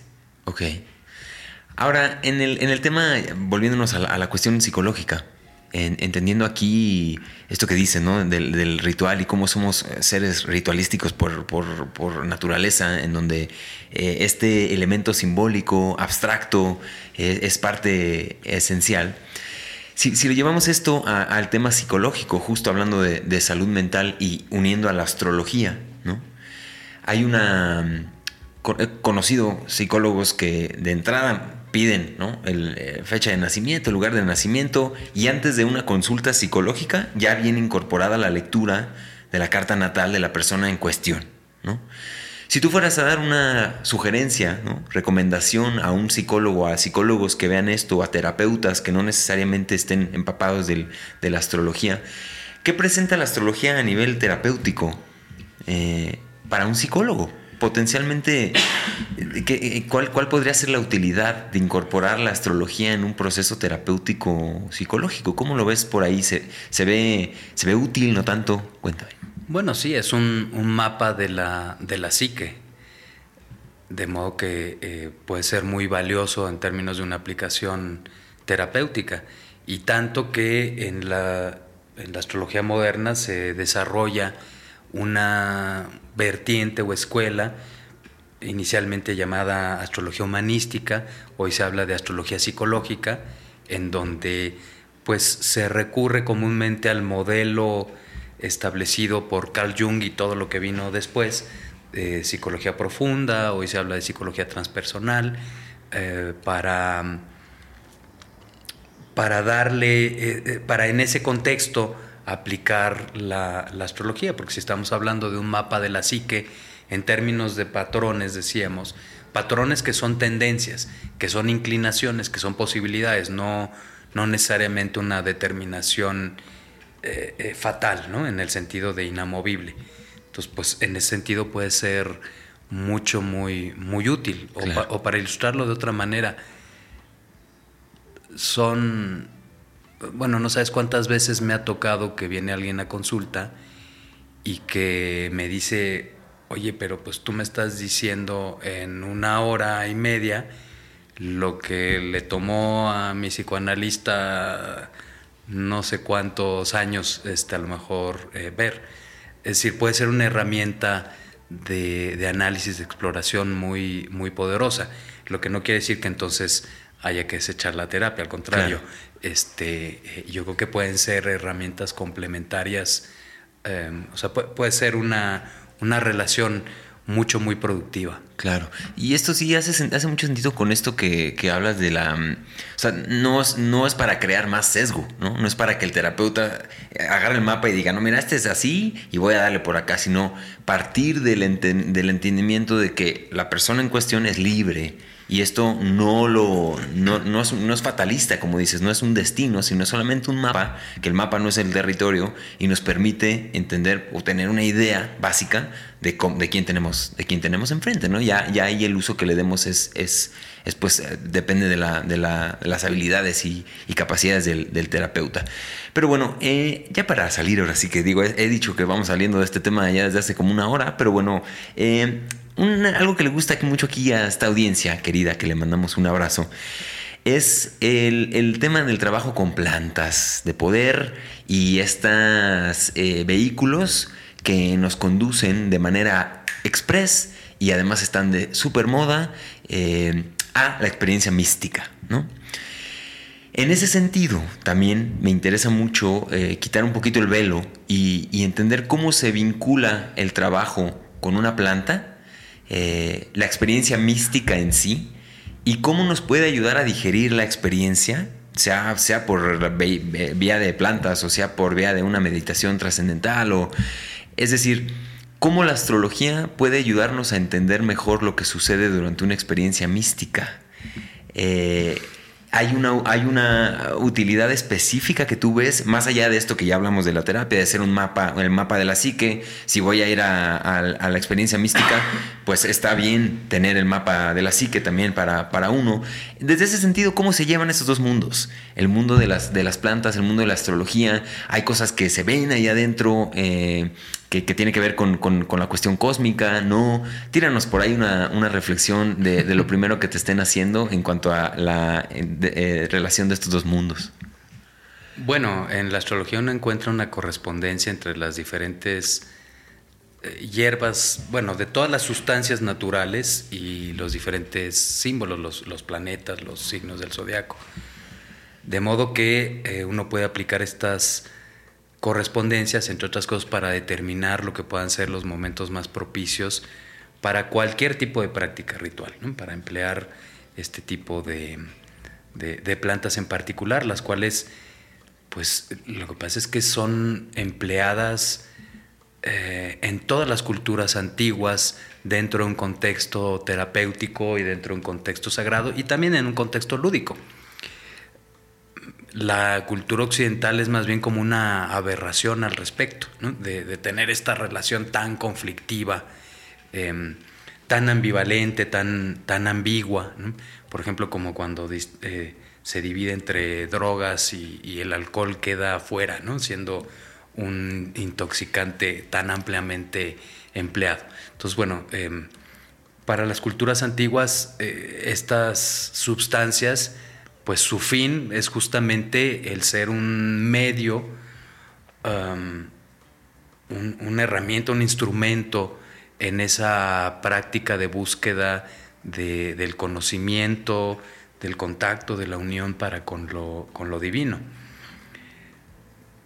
Que no el, atajo eh, fácil, eh, que ese es, ese es parte de un, del problema de esta utilización luego masiva. ¿no? O sea, eh, dentro de un contexto que implica una preparación, una madurez, una actitud particular, son empleadas.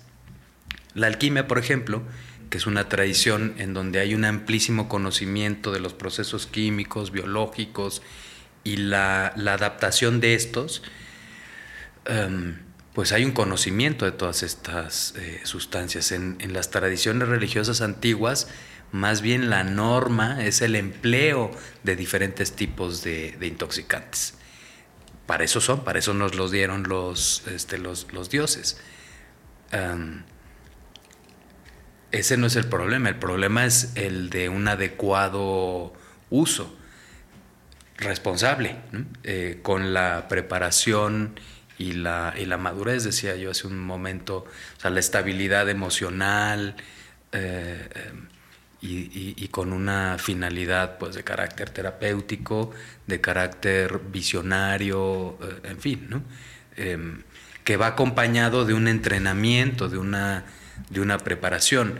No sustituye el entrenamiento, ni la disciplina, ni el esfuerzo de una práctica, por ejemplo, meditativa pero si hay el entrenamiento, la disciplina y el esfuerzo, y eso además se le añade un componente de este tipo, bueno, este, eso puede ser una combinación muy profunda, muy poderosa en términos de, experiencia de sentido. Ok. Me gusta tu respuesta en, este sentido. Como, digo, por ahí está el, un librito, no sé quién lo escribe, pero Los misterios eleusinos, ¿no? Ajá. En donde se habla justamente de este proceso iniciático que en, esta, en, estos, en estos tiempos se, usaba como para introducir a la gente a, este mundo, que al final es el mundo del autoconocimiento y de, y de, conocernos más, de, ver manifestado lo que traemos dentro, de entender un poco, un poco más. Es una idea de autoconocimiento que va más allá de lo psicológico, que pasa por lo psicológico y que tiene una finalidad espiritual, pero ciertamente en los llamados misterios de Leusis es reconocido que se empleaban diferentes sustancias psicotrópicas, lo cual quiere decir que Platón, que Aristóteles y que las principalísimas lumbreras de la filosofía antigua, pues recurrieron, emplearon este tipo de sustancias. Claro. Oye, y ya que estamos machando, digamos, conceptos, ya machamos ahorita el tema de las, de las plantas, eh, de, la experiencia mística con, con la psicología, en ese sentido, si damos continuidad a la psicología, ¿cuál es la utilidad de la mitología? Eh, ¿Cuál es la utilidad de la mitología en, el entendimiento de la psique? ¿Y por qué digamos que esta psicología moderna podría aprovechar o cómo podría aprovechar a la mitología para emplear una terapia? Porque digo, yo traigo la pregunta un poco más amplia, ¿no? El pensamiento, digamos, esotérico cómo podría incorporar la psicología, el pensamiento esotérico, cuál sería la, importancia de que esto sucediera. Pero si nos vamos a algo ya muy específico como la mitología, eh, otra vez, pregunta súper abierta, ¿cuál es la, reflexión que te, que te, hace generar estos dos términos, psicología y mitología? La, mitología nos habla de las grandes historias detrás de nuestras historias particulares. Es una forma de, expresión del colectivo, es una especie de pensamiento colectivo que es análogo a, la forma de pensamiento que se expresa en nuestros sueños o bien en el arte. Es decir, es una forma de pensamiento vivo. La mitología sigue tan viva como siempre, nada más hay que prender la televisión, ver la publicidad y está claro que el pensamiento mitológico, el pensamiento mágico sigue vivo y, coleando. Em, De modo que la mitología puede ofrecerle, eh, quizás podemos decir desde esta perspectiva, eh, material de, de reconocimiento de las dinámicas que subyacen a nuestras situaciones eh, particulares. Nos permite ponerlas desde una perspectiva distinta, ¿no? apreciarlas desde otro, desde otro lugar, porque son historias em, de cosas que, decía algún autor, nunca han sucedido, pero que siempre son. Eh, es, una, una, suerte de em, trasfondo arquetípico que podemos reconocer a nuestras situaciones particulares. Ok. Y bueno, si seguimos avanzando, para, para entender también este enfoque y, esta otra palabrita que, he escuchado yo también recientemente, la semana pasada tuvimos aquí un invitado con el que hablamos un poco de eso y quiero, quiero entender un poco tu, tu lectura de, de, este enfoque, ¿no? Que hablamos al inicio de, interpretar al ser no como una, este, una cuestión separada, aislada, ni del entorno, ni, ni las, las, partes internas, sino como una suma de varias, de, varias, de varias partes, de varios cuerpos. Para entender un poquito también tu, tu concepción de la salud. Entender, entender esto. Y, aquí me gustaría hablar del, cuerpo astral. Hablar del cuerpo astral porque es un término que he escuchado últimamente por ahí, los planos astrales, este bajo astral, alto astral, que evidentemente son términos que recogen diferentes corrientes eh, filosóficas. Pero desde tu entendimiento, ¿qué delimita el cuerpo astral? ¿De qué nos sirve entender que, que esto existe? ¿No? Y, este tema de la salud, o sea, ¿cómo se, cómo se puede acceder a una salud, a, una, salud de esto, del cuerpo astral? Y por qué es importante que, lo mantengamos sano. Otra vez, reflexión eh, macro, pero tíranos por ahí algún, algún viajecillo. Bueno, eh, más que la salud del cuerpo astral es que la salud en un sentido integral eh, desde esta perspectiva ha de considerar también ese aspecto sutil de nuestra, em, de nuestra vida, que tiene que ver con las, em, las emociones. Las emociones tienen una existencia sutil, están a medio camino entre lo, lo corporal y lo meramente psicológico. ¿no? Las experimentamos relacionadas con diferentes partes del cuerpo, pero no es que literalmente se encuentren ahí. Y sin embargo, no podemos decir que no sean reales. La realidad de las emociones y la importancia y el reconocimiento de esto para nuestra salud, pues pareciera que en las últimas décadas ha tomado mayor eh, relevancia ¿no? en, la cultura eh, occidental. Nuevamente, somos más de lo que en primer momento percibimos por medio de los sentidos. Y el cuerpo astral que recibe otros tipos de denominaciones, em, supone ser el medio, es el medio por el cual estamos conectados con todo nuestro, nuestro entorno.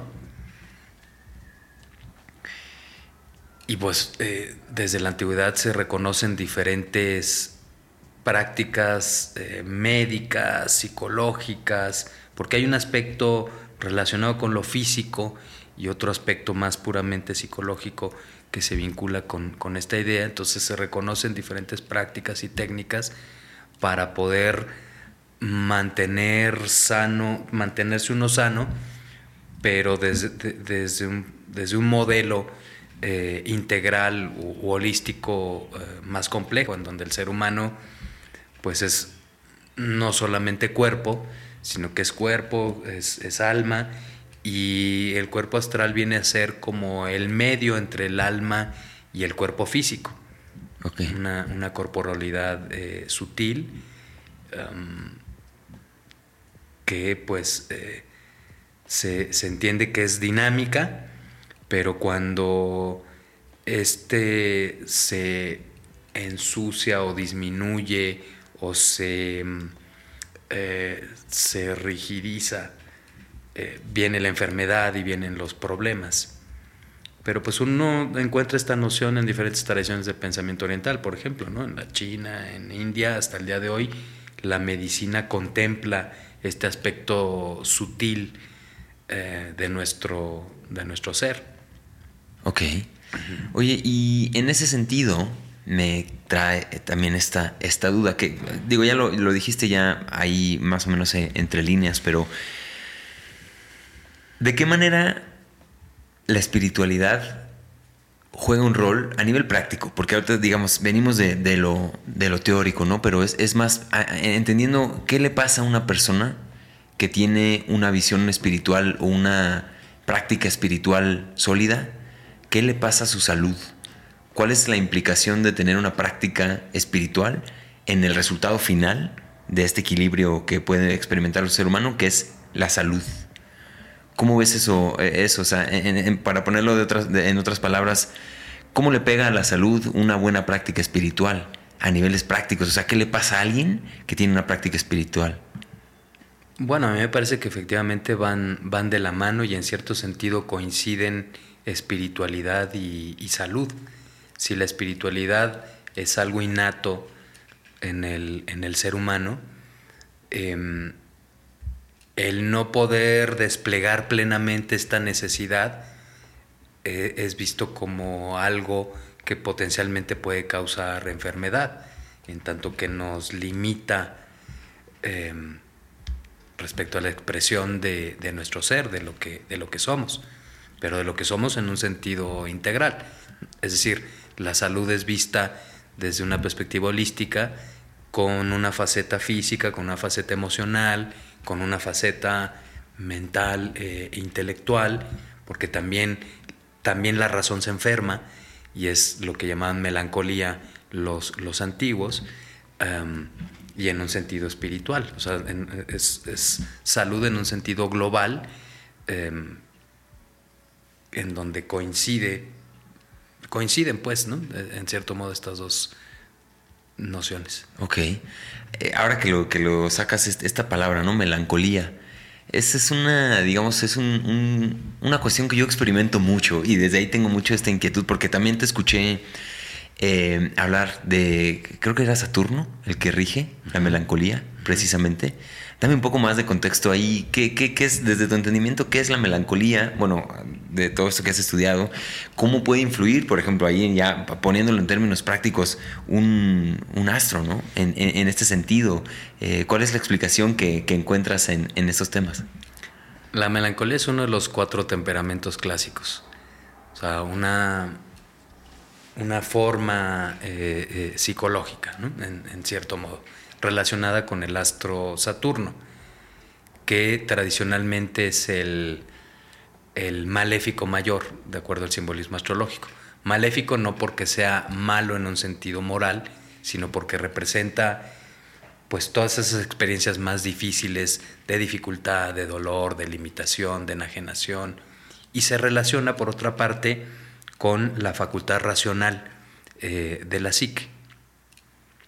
De modo que eh, se entendía que, era, que si bien es una como una suerte de enfermedad existencial que le ocurre a todos los seres humanos, es algo que se acentúa en los intelectuales.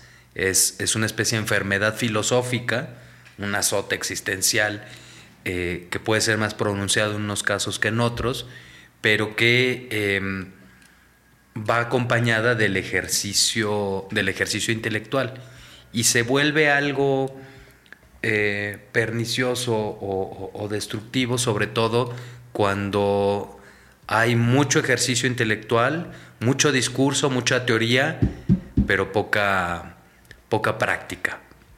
Eh, es decir, em, está asociada con, un, con una enajenación y corresponde hasta cierto punto con eso que nosotros llamamos depresión. No se limita a eso, pero sí hay una conexión muy cercana entre lo que llamamos depresión y lo que llamamos eh, eh, melancolía, que tradicionalmente es la, eh, decíamos, es una enfermedad filosófica, em, una enfermedad de, del ejercicio del razonamiento, que potencialmente puede ser creativa, puede haber inspiración, puede haber, em, sí, bueno, eso, eh, derivado de la melancolía, como si fuera un fermento donde puede surgir esa, esa creatividad, si bien implica una experiencia o un simbolismo pues eh, eh, sombrío de, em, de dolor, de, sufrimiento, de sentido de separación. Es, eh, parte de... Em, es parte del simbolismo, pues, de, la melancolía. Ok. Oye, y haciendo un paréntesis, eh, digo que nos va a hacer retroceder un poquito en, la, en, la, temática, pero se me fue hace rato hacerte la pregunta del Mercurio retrógrado, porque también esa es una cuestión, a mí, digo, no sé, no sé cómo, qué, qué pase, ¿no? Pero a mí, siempre que hay algún Mercurio retrógrado, tengo alguna eventualidad extraña que sucede en mi vida, que no me despierto para una cosa, que no funciona la tecnología, que no llego a una junta, que algo, algo raro pasa siempre. Explícame nada más un poquito el sentido de, este, esta posición o este, este momento del Mercurio retrógrado, porque también ya ahí afuera en redes y todo ya es como viene Godzilla, ¿no? Godzilla, está llegando Godzilla y, hay algo pasando. dame un poco de explicación ahí, tanto técnica si quieres, de qué es lo que está pasando y si es que hay un trasfondo, digamos, filosófico, mitológico de por medio, también sería interesante si es que lo hay. Si no lo hay, mm, está bien. En términos astronómicos, la retrogradación de Mercurio que eh, ocurre con el resto de los planetas, con excepción del Sol y de la Luna, es algo similar a lo que sucede cuando vamos dentro de un automóvil que rebasa a una bicicleta. Ambos se están moviendo hacia adelante, pero pareciera que la bicicleta se mueve hacia atrás. Esto tiene que ver con las velocidades relativas de los planetas, desde la perspectiva de la Tierra, obviamente. Entonces pareciera que Mercurio se detiene y empieza a ir hacia atrás en el sentido de la dirección, en la dirección Sí, en el sentido de la dirección de los signos del zodiaco. Parece que va hacia atrás hasta que se detiene nuevamente y comienza a ir hacia adelante. Sucede con Venus, con Marte, con, con todos los planetas, menos el Sol y la Luna, que en la astrología son considerados planetas. Entonces, eso es lo que sucede astronómicamente. Son periodos eh, de unas eh, poco menos de un mes, tres semanas aprox, que ocurre eh, en promedio tres veces al año.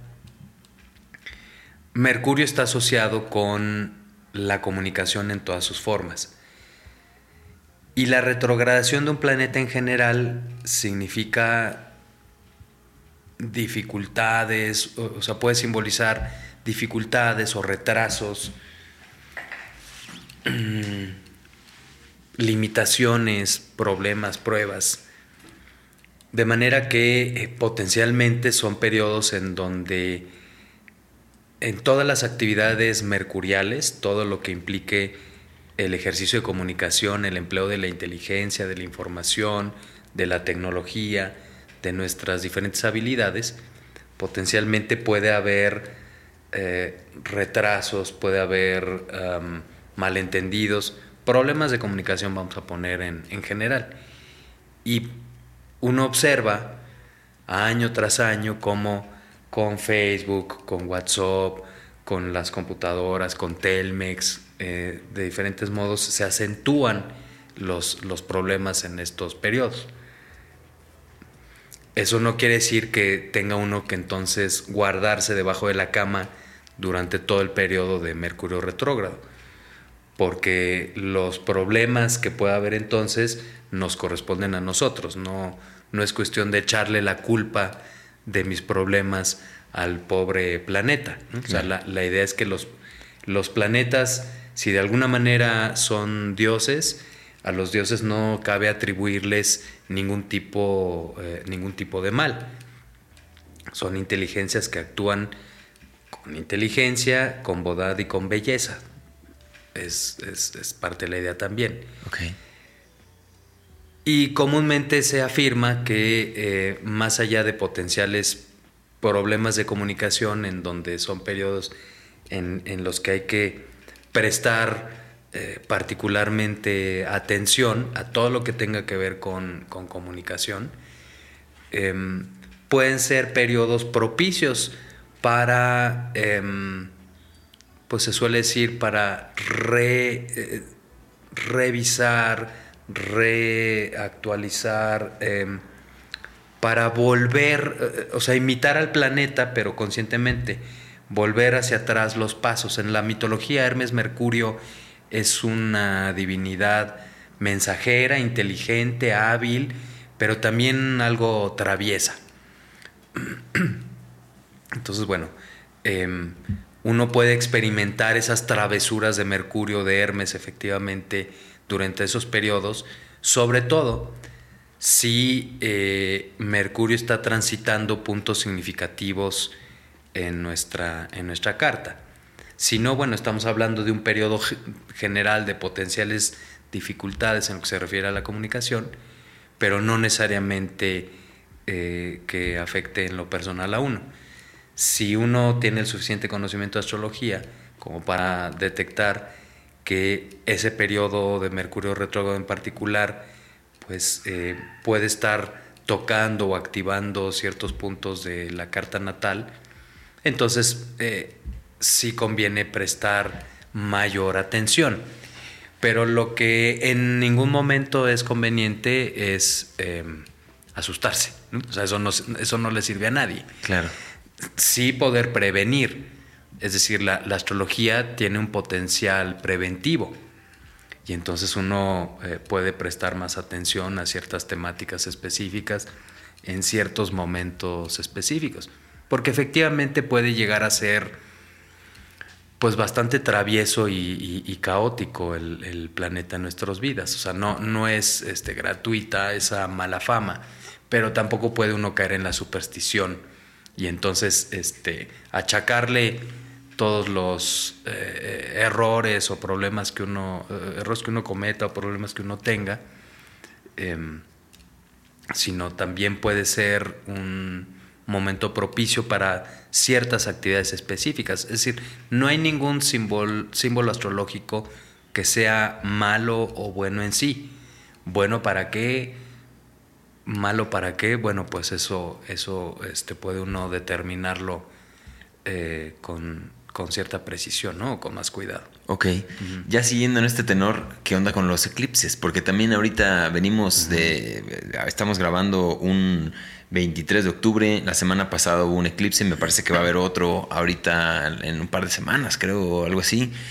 Ahí que, ahí cómo funcionan los, los eclipses, ¿Qué, ¿Qué, impacto tienen, más o menos, misma, misma pregunta, pero con, con, este tema de los eclipses. Bueno, astronómicamente los eclipses suponen un cambio muy dramático en los cielos. Y astrológicamente eh, significan cambio que puede ser eh, dramático.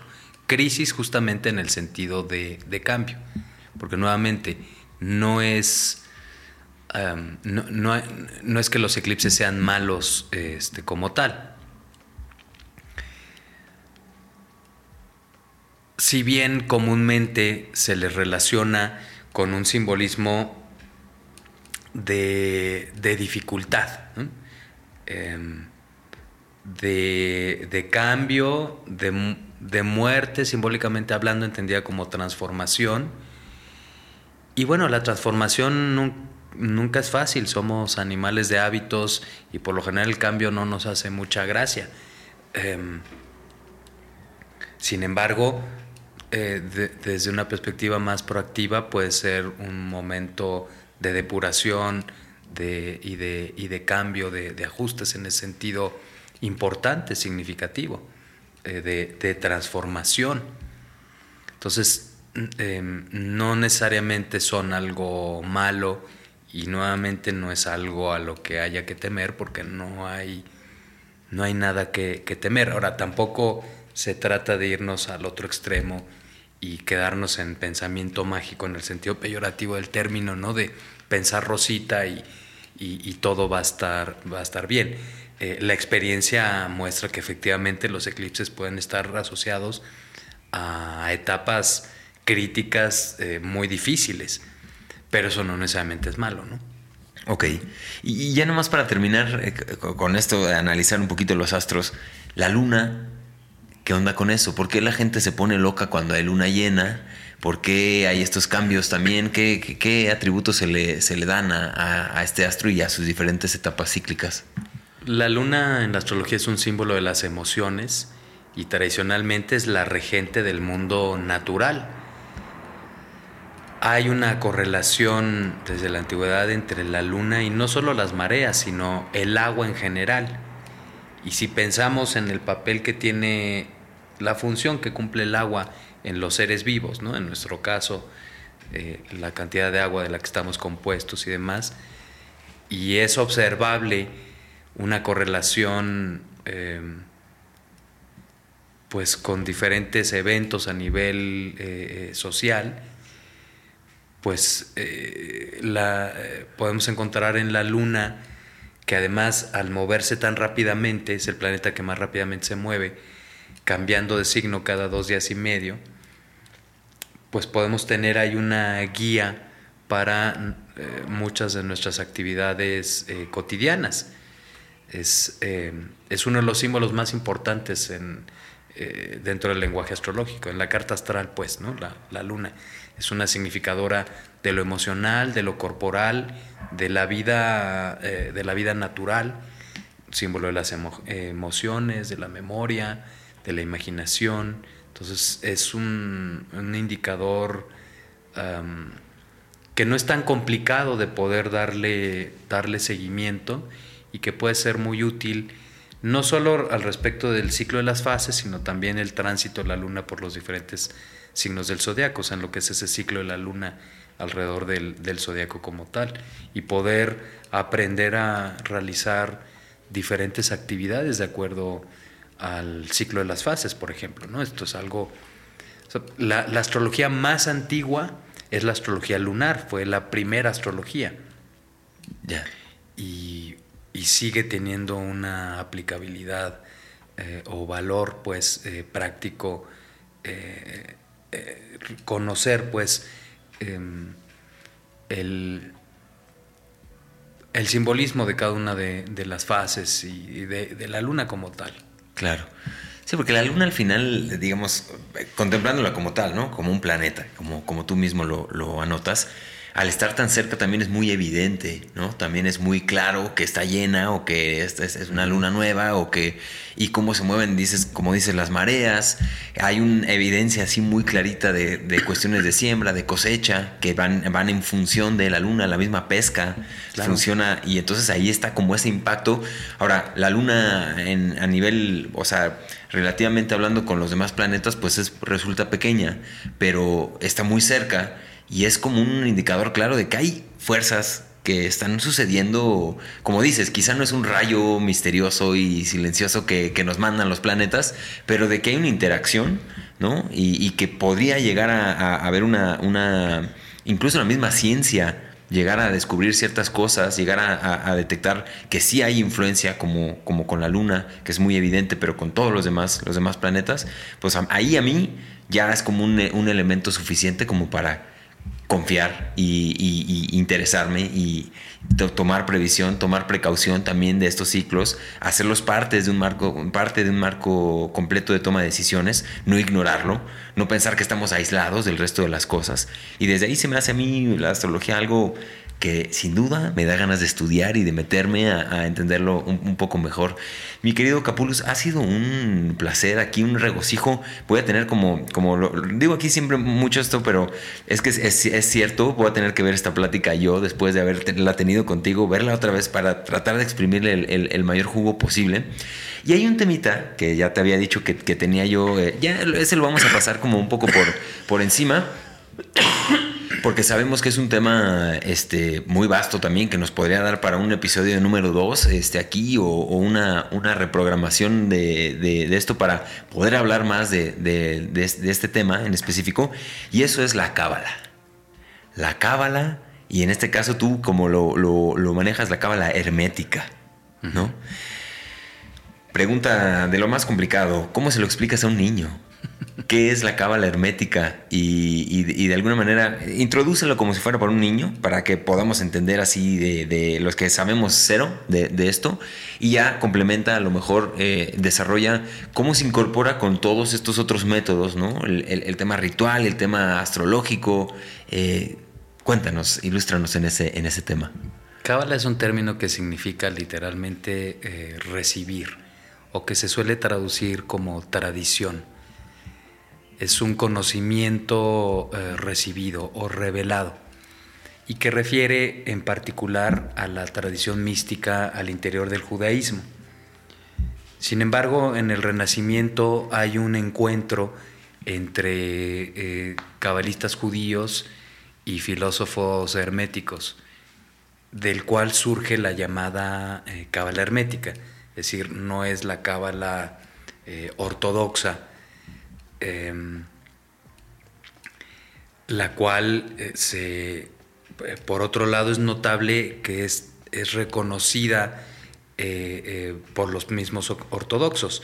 Em, hay una relación sana, hasta cierto punto al menos, entre la tradición religiosa judía y su propia tradición mística algo que no es el caso, por ejemplo, en el, en el cristianismo. Hay una relación de mucha dificultad o incomodidad entre la, institución religiosa y, su tradición mística. Pero no es el caso, pues, eh, de la tradición judía. Se empieza a hablar de Cábala en la Edad Media, si bien la tradición mística judía es mucho más antigua.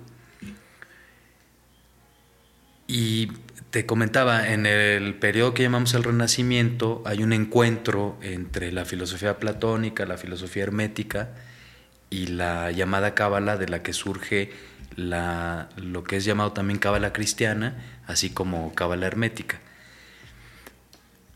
que implica una serie de, algunos hablan de una teosofía, de una serie de conocimientos teóricos y prácticos acerca de lo divino, cuya finalidad es esa experiencia directa de, lo divino, esa reunión del alma para con la divinidad. Una reunión muchas veces concebida en términos amorosos o en términos eróticos. Entonces es una filosofía, así como una serie de prácticas y técnicas místicas, que en el caso de la cábala hermética integra la astrología, integra el tarot, la alquimia, así como una práctica, eh, una práctica ritual en donde se recurre a diferentes seres intermediarios. Se les llame ángeles, inteligencias, espíritus. que bueno, hay múltiples maneras de comprender y practicar la, cábala. Hay algunas escuelas más eh, que ponen un énfasis más en lo devocional, otras que ponen un énfasis más en lo intelectual, otras que ponen un énfasis más en lo, en lo ritual. Entonces, bueno, no, no es la cábala de Madonna, no es exactamente la cábala de la, ortodoxia eh, judía, la cual por lo general ve con muy, pero muy malos ojos, perdón, a, estos desarrollos, em, sino que es un, un plan, es una cábala adaptada a la práctica espiritual desarrollada en Occidente, relacionada con el platonismo, desarrollada este, relacionada con el hermetismo y que al día de hoy se vincula con la magia, con la astrología, con, con el tarot. Ok, entonces si entiendo bien es otra, es una corriente, eh, digamos, paralela de esto que, que, incorpora diferentes otras técnicas y, diferentes métodos, pero al final es un método lo mismo, un poco de autoconocimiento, de desarrollo espiritual, eh, es eso. Sí, es una tradición mística. Ok, excelente. Buenísimo. Eh, pues ahí vamos, vámonos ya a las preguntas de cierre. Ahora sí, mi querido Capulus, que te digo que ha estado eh, exquisita esta, esta, esta clase, esta clase maestra que nos has dado aquí de varios temas. espero, que, espero que ustedes lo estén disfrutando. Eh, si quieren que hablemos de Cábala en otro episodio, comenten por ahí. Si ya llegaron hasta aquí, aquí está el huevito de Pascua. Comenten, llegué hasta este minuto. Aquí estamos viendo la, entrevista. y bueno, vámonos a las preguntas de cierre, si les parece. Ya para ir terminando y podernos ir a dormir, a descansar, que ya son las 10 con 23 de la noche, una noche de lunes, 23 de octubre, aquí andamos. Y ahí van las preguntas que responden todos los invitados, mi querido Capulus. Eh, la primera es la siguiente. Si el humano fuera una persona, si el ser humano fuera otra vez una persona, volviendo a este ejercicio que a mí me encanta, si, eh, si, el humano fuera una persona, ¿de qué estaría enfermo este ser humano? Eh, podemos traslaparlo a la humanidad en general. Si la humanidad fuera una persona, ¿de qué estaría enferma? Pues sobre todo si estamos hablando de un humano occidental, de egoísmo, de, arrogancia, em, de, desencantamiento, justamente desencantamiento del mundo. Que, que se entiende desde estas perspectivas que es relativamente natural, pero vivimos en una cultura que lo amplifica exponencialmente. Ok. ¿Y cómo comienza a curarse este mal de egoísmo y de arrogancia? Pues con la práctica de la compasión, supongo. Además del aprendizaje, pues de alguno de estos lenguajes simbólicos que suponen, bueno, que me permiten recobrar em, sentido, descubrir, crear sentido en, en mi vida. Ok.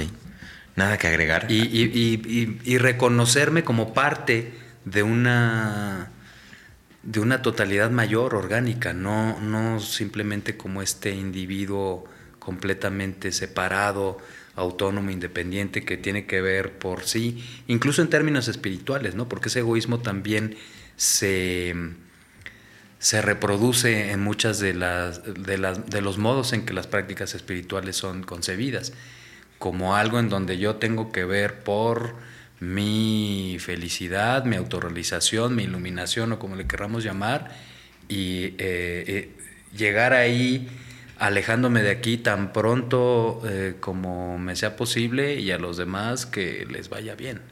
Sino desde estas otras perspectivas supone, decíamos, una, un vivir en comunidad, una responsabilidad política, pues ineludible para, para todos.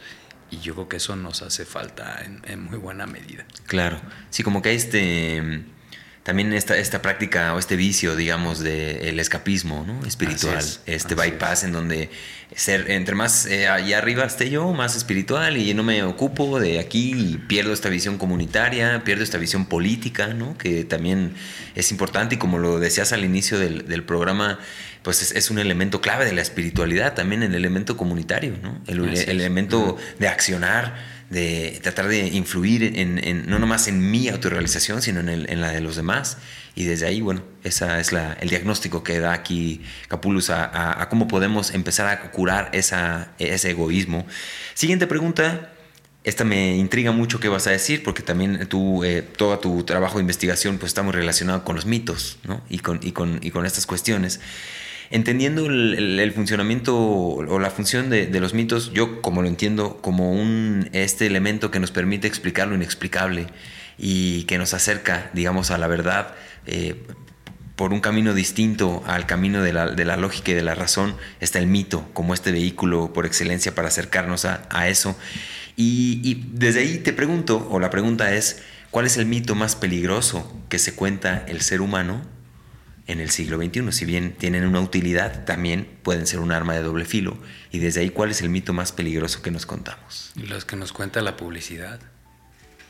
La publicidad es lenguaje mitológico eh, empleado pues con fines de, ventas y generar utilidades, etcétera. No precisamente la mejora de la sociedad o la, o la salud. Eh, eh, em, entonces, los, los mitos de la publicidad. Ok.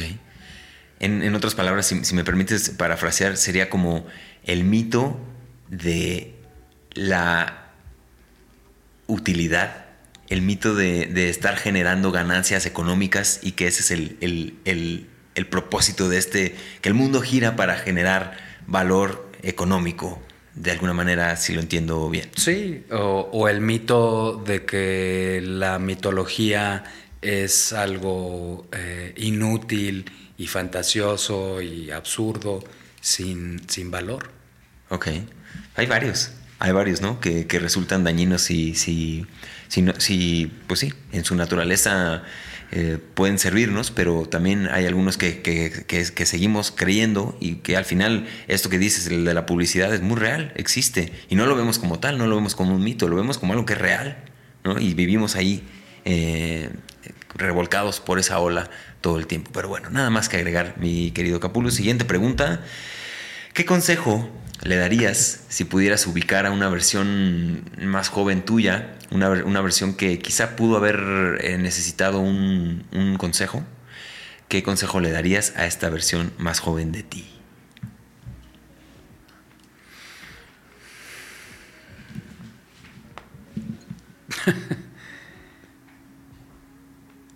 pues eh, quizás bueno, lo, primero que pienso es eh, paciencia. Un, consejo relacionado con, con, paciencia. Ok, que tenga paciencia. Excelente. Buenísimo. Eh, última palabra, ahora digo última palabra, pregunta. Sí, pero vivimos en una cultura que no precisamente nos, nos, nos educa eh, en términos de saber ser pacientes, ¿no? Sí. O ser, ser pasivos en el en el sentido, en un sentido positivo, pues, del término, ¿no? Receptivo. Más bien se nos inculca que todo tenemos que resolverlo y actuar y hacer y... Pero eh, aprender a ser, aprender a ser pacientes. Ok. Ahí hay una, digo, ya, ya aprovechando que lo, que lo traes sobre la mesa, yo, yo he, pensado que como tal, desde mi entendimiento, ¿eh? la, la paciencia yo no la percibo tanto como una virtud, porque para mí la virtud es aquello que antecede a la paciencia. Digamos, si yo llego a un punto en donde tengo que ejercer la paciencia o desarrollar la paciencia es, es porque no estoy aceptando algo que está sucediendo. Si hay algo que no acepto, entonces tengo que tener paciencia para poder conciliar con esto que no estoy aceptando. Pero para mí, desde mi entendimiento, es más bien la aceptación la que viene un poco antes de la, de la paciencia, ¿no? Si yo acepto que tengo que esperar una hora, en ningún momento tengo que ser paciente. Eh, no sé qué opinas tú de ese, de ese pensamiento que, te digo, es, algo que a mí, ya que lo traes sobre la mesa, ¿cómo lo percibes tú? ¿Crees que sí, no tanto, te resuena? ¿Por dónde lo ves? Bueno, es, es, cuestión de cómo uno define los, los términos, ¿no? Eh, Pero bueno, en relación a tu, a tu pregunta, eso es lo, primero que me... Probablemente de, lo primero que me recomendaría a una versión más, más joven. Excelente. Buenísimo. Ahora sí, última, última pregunta. ¿Qué es o qué quiere decir para ti vivir con los pies en la tierra? Pues apreciando y reconociendo el lugar y el momento en el que nos encontramos como pues el en cierto modo el perfecto, perfecto en su imperfección seguramente, pero el, el reconocer eso. Ok. Nada más que agregar. Mi querido Capulus, un placer tenerte aquí el día de hoy. Me llevo muchísimo de esta conversación, de esta plática. Te agradezco haber venido aquí, pasar dos horas respondiendo las preguntas eh, de este muchacho inquieto. Este, última, ahora sí, eh, espacio para que nos digas ¿En dónde pueden encontrarte? Si quieres dar un aviso, invitación a cualquier curso de estos que tú desarrollas, este, ahora sí es momento para, para este mensaje final y últimas palabras. Pues pueden buscar el perfil de Facebook de Capulus y ahí es, eh, ahí publico con cierta regularidad eh, entradas de, mi blog, que también es capulus.com.mx, em, y en donde anuncio los diferentes cursos que, que doy y también por ese medio, si alguien está interesado en consultas, pues me pueden localizar. Excelente. Buenísimo, pues nuevamente muchas gracias por estar aquí. Amigos, gracias por seguir este espacio hasta este momento. Les recuerdo, suscríbanse, compartan. Eh, les mando un abrazo a todos lados del mundo, a todos los rincones en donde nos escuchan. Comenten, si llegaron al final del programa, comenten para que veamos que sí están siguiendo estos contenidos de inicio a fin. Eh, les recuerdo también que estuvo traído a ustedes por mí, por Héctor Escajadillo, así que vayan a héctorescajadillo.com y yo los veo en el siguiente episodio de Con los pies en la tierra. Adiós. Muchas gracias, Héctor. Gracias a ti.